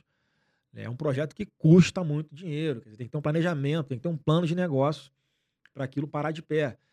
Então, mas só que o, o a população está sofrendo hoje com o preço na bomba. Então, como é que resolve hoje? Hoje resolve do jeito que nós estamos fazendo, reduzindo carga tributária, e a Petrobras né, fazendo ali dentro da sua, do seu cálculo de, de repasse, né, na hora de cobrar, de, de, vender o produto que eles comercializam, um produto que chegue mais barato na ponta da linha. Então, acho que são coisas que não estão, que tem que caminhar em paralelo. Mas, sem dúvida alguma, a, a, a solução definitiva para esse problema da nossa vulnerabilidade quanto à variação do, do preço do petróleo internacional é a gente poder ter o ser autossuficiente também no refino aqui no Brasil e que não seja um monopólio da Petrobras. Flávio, falando sobre parceiros comerciais do Brasil, hoje você enxerga os Estados Unidos ou a China como o maior parceiro comercial do Brasil? Não, os dois, né? Os dois são, são os dois, por acaso, os dois maiores parceiros comerciais do Brasil. A Argentina aqui do lado também é um grande parceiro comercial do Brasil. A Rússia é um parceiro comercial do Brasil importante, a Ucrânia é um parceiro comercial importante do Brasil. E é o que eu falo, quando se cria a narrativa de que o presidente Bolsonaro não tem o respeito internacional e ele faz as viagens para esses países e volta com resultados fantásticos, é um tapa na cara da mídia. A gente desfaz aquela falsa narrativa, a fake news, a mentira. E se não fosse essa habilidade, essa credibilidade do presidente Bolsonaro, do nosso ministro das Relações Exteriores, que é o embaixador Carlos França, a gente não teria, por exemplo, já teria nesse, nesse momento não, mas a partir de setembro, se não fosse o Bolsonaro conseguindo o, o, os fertilizantes da Rússia, já, já, já, íamos começar a ter problema de abastecimento alimentar no Brasil. É só para lembrar, né, a cada um prato, a cada cinco pratos que são comidos no mundo, um é feito no Brasil. Sai daqui. Dizer, o Brasil alimenta o mundo. Então, temos essas parcerias que são fundamentais. Hoje o Brasil é uma potência, sim, nessa parte de segurança alimentar. O nosso agro dando show, dando exemplo de aumento de produtividade em, em terrenos né, cada vez menores, né, usando tecnologia, com tudo que o governo tem feito de suporte para financiar esse setor, para gerar transformações estruturais, né, como as ferrovias, né, que vão ser concluídas nos próximos anos, as, as ligações rodovias que estavam, projetos que estavam parados há mais de 40 anos, alguns, a gente está botando em prática. Né, isso, isso tudo, sem dúvida alguma, coloca o Brasil numa posição estratégica muito importante perante o mundo, porque nós aqui ainda temos uma inflação baixa em relação ao mundo, um custo do combustível menor em relação ao mundo, e nós temos uma democracia e uma segurança jurídica com o presidente Bolsonaro. Então, se nada mudar, obviamente o Brasil vai se tornar uma, uma potência cada vez maior e mais importante. Em plena pandemia, nós voltamos ao top 10 do ranking das maiores economias do mundo. Então não foi num caldo do céu. Não foi apesar do Bolsonaro, foi por causa do Bolsonaro. Porque se a gente tivesse caído para centésima posição, ia ser culpa do Bolsonaro. Mas quando sobe para décima, não foi o Bolsonaro. Eu estou muito confiante nesse, nesse futuro do, dos próximos 5, 10 anos do Brasil. Uh, você citou a Rússia como um parceiro também comercial do Brasil. E recentemente, nos últimos meses, é, até o, o, presidente Bolsonaro citou o Vladimir Putin como parceiro. É, foi mais em questão a, a, a, questão do comércio ou em questão aquela a questão da Amazônia, que eu acho que o Vladimir Putin chegou a vetar um processo? Também a Rússia fez esse gesto para o Brasil, organismo internacional, no organismo internacional, porque a, tinha aquela gracinha do presidente da França, né, que eles olham para o Brasil, acho que isso aqui é uma colônia deles, né? E não é. Então, o presidente Bolsonaro sempre enfatiza isso. Olha, a primeira coisa que tem que falar aqui, a Amazônia é nossa, do brasileiro, não é de vocês. Até recebeu crítica, porque esse jornalista que, infelizmente, veio a falecer na, por, alvo de bandidos lá na, na Amazônia, ele resgataram uma imagem dele fazendo exatamente essa pergunta para o presidente Bolsonaro. É uma pergunta com aquele sotaque meio inglês, né? Português, mas com sotaque meio inglês. Ele fala: a primeira coisa que tem que saber é que a Amazônia é nossa, não é de vocês. Por que, que essa indignação do presidente Bolsonaro? Porque ele é um cara altamente patriota. E ele sabe que a solução para o mundo é o Brasil. Está aqui, lá na Amazônia, água potável, são recursos minerais, energia limpa, economia verde, está tudo aqui. E a gente já está fazendo. E então, óbvio, quando ele, ele faz essas relações, tem essas relações bilaterais, ele, tava, ele foi na Rússia buscar aquilo que era melhor para o brasileiro. Foi super criticado. Vai fazer o quê num período de guerra? Porra, o cara foi lá e voltou com a solução para a gente não passar fome no Brasil e para o mundo não passar fome, cara. Sabe, isso não tem preço. Ele se arriscou. Mas olha a percepção dele de geopolítica, de estratégia internacional. E a mesma coisa com o Biden agora. Ele foi no Biden, olha, é, a gente tem a Amazônia, a Amazônia é nossa, mais uma vez, a Amazônia é nossa. E agora eu preciso de vocês para ajudar o Brasil no combate à criminalidade naquela região, porque é muito grande, nós não temos recursos humanos para isso, então precisamos de tecnologia. Então acho que é, essa foi uma das linhas da conversa dele. E a outra linha da conversa foi outra coisa que o Brasil pode ser solução para o mundo, como eu falei, que é a questão de energia. Eu já vi o projeto, o pré-projeto, né, que está, se não me engano, no Ministério da, das Minas e Energia, eles começaram a soltar os lotes, os editais para os lotes para exploração de energia eólica offshore. Então a costa, principalmente ali do Ceará e do Rio Grande do Norte e no Rio de Janeiro, porque o, a, a costa brasileira tem um mar calmo, a gente não tem tempestade, a gente não tem tsunami. Quer dizer, a manutenção desse tipo de exploração de energia é muito mais barata. Então você imagina, entupir de catavento lá em alto mar, essa, com, com essas gerando energia equivalente a 70 Itaipus. Imagina, uma Itaipu, nós podemos ter 70 Itaipus lá longe, fora da vista de todo mundo no mar, né, gerando energia limpa, que pode ser distribuída para o Brasil inteiro. Olha o problema que a Europa está passando agora por causa da guerra da Rússia com a Ucrânia. Se o cara corta o gás lá, não, não tem energia na Europa. Quer dizer, olha o, o, os potenciais clientes que, que nós brasileiros podemos ter para vender essa energia para todo mundo. Energia limpa, repito, renovável. Né? O vento não acaba. A Dilma queria estocar, mas o Bolsonaro quer usar para salvar o mundo. Né? Então, esse é, esse é, o pensamento do Bolsonaro e, e, a política externa nossa, com toda a equipe do governo, acho que é muito bem sucedida. Que bate-papo bacana. Antes de mais nada, gente, dá o seu like para nós, porque vocês fortalecem.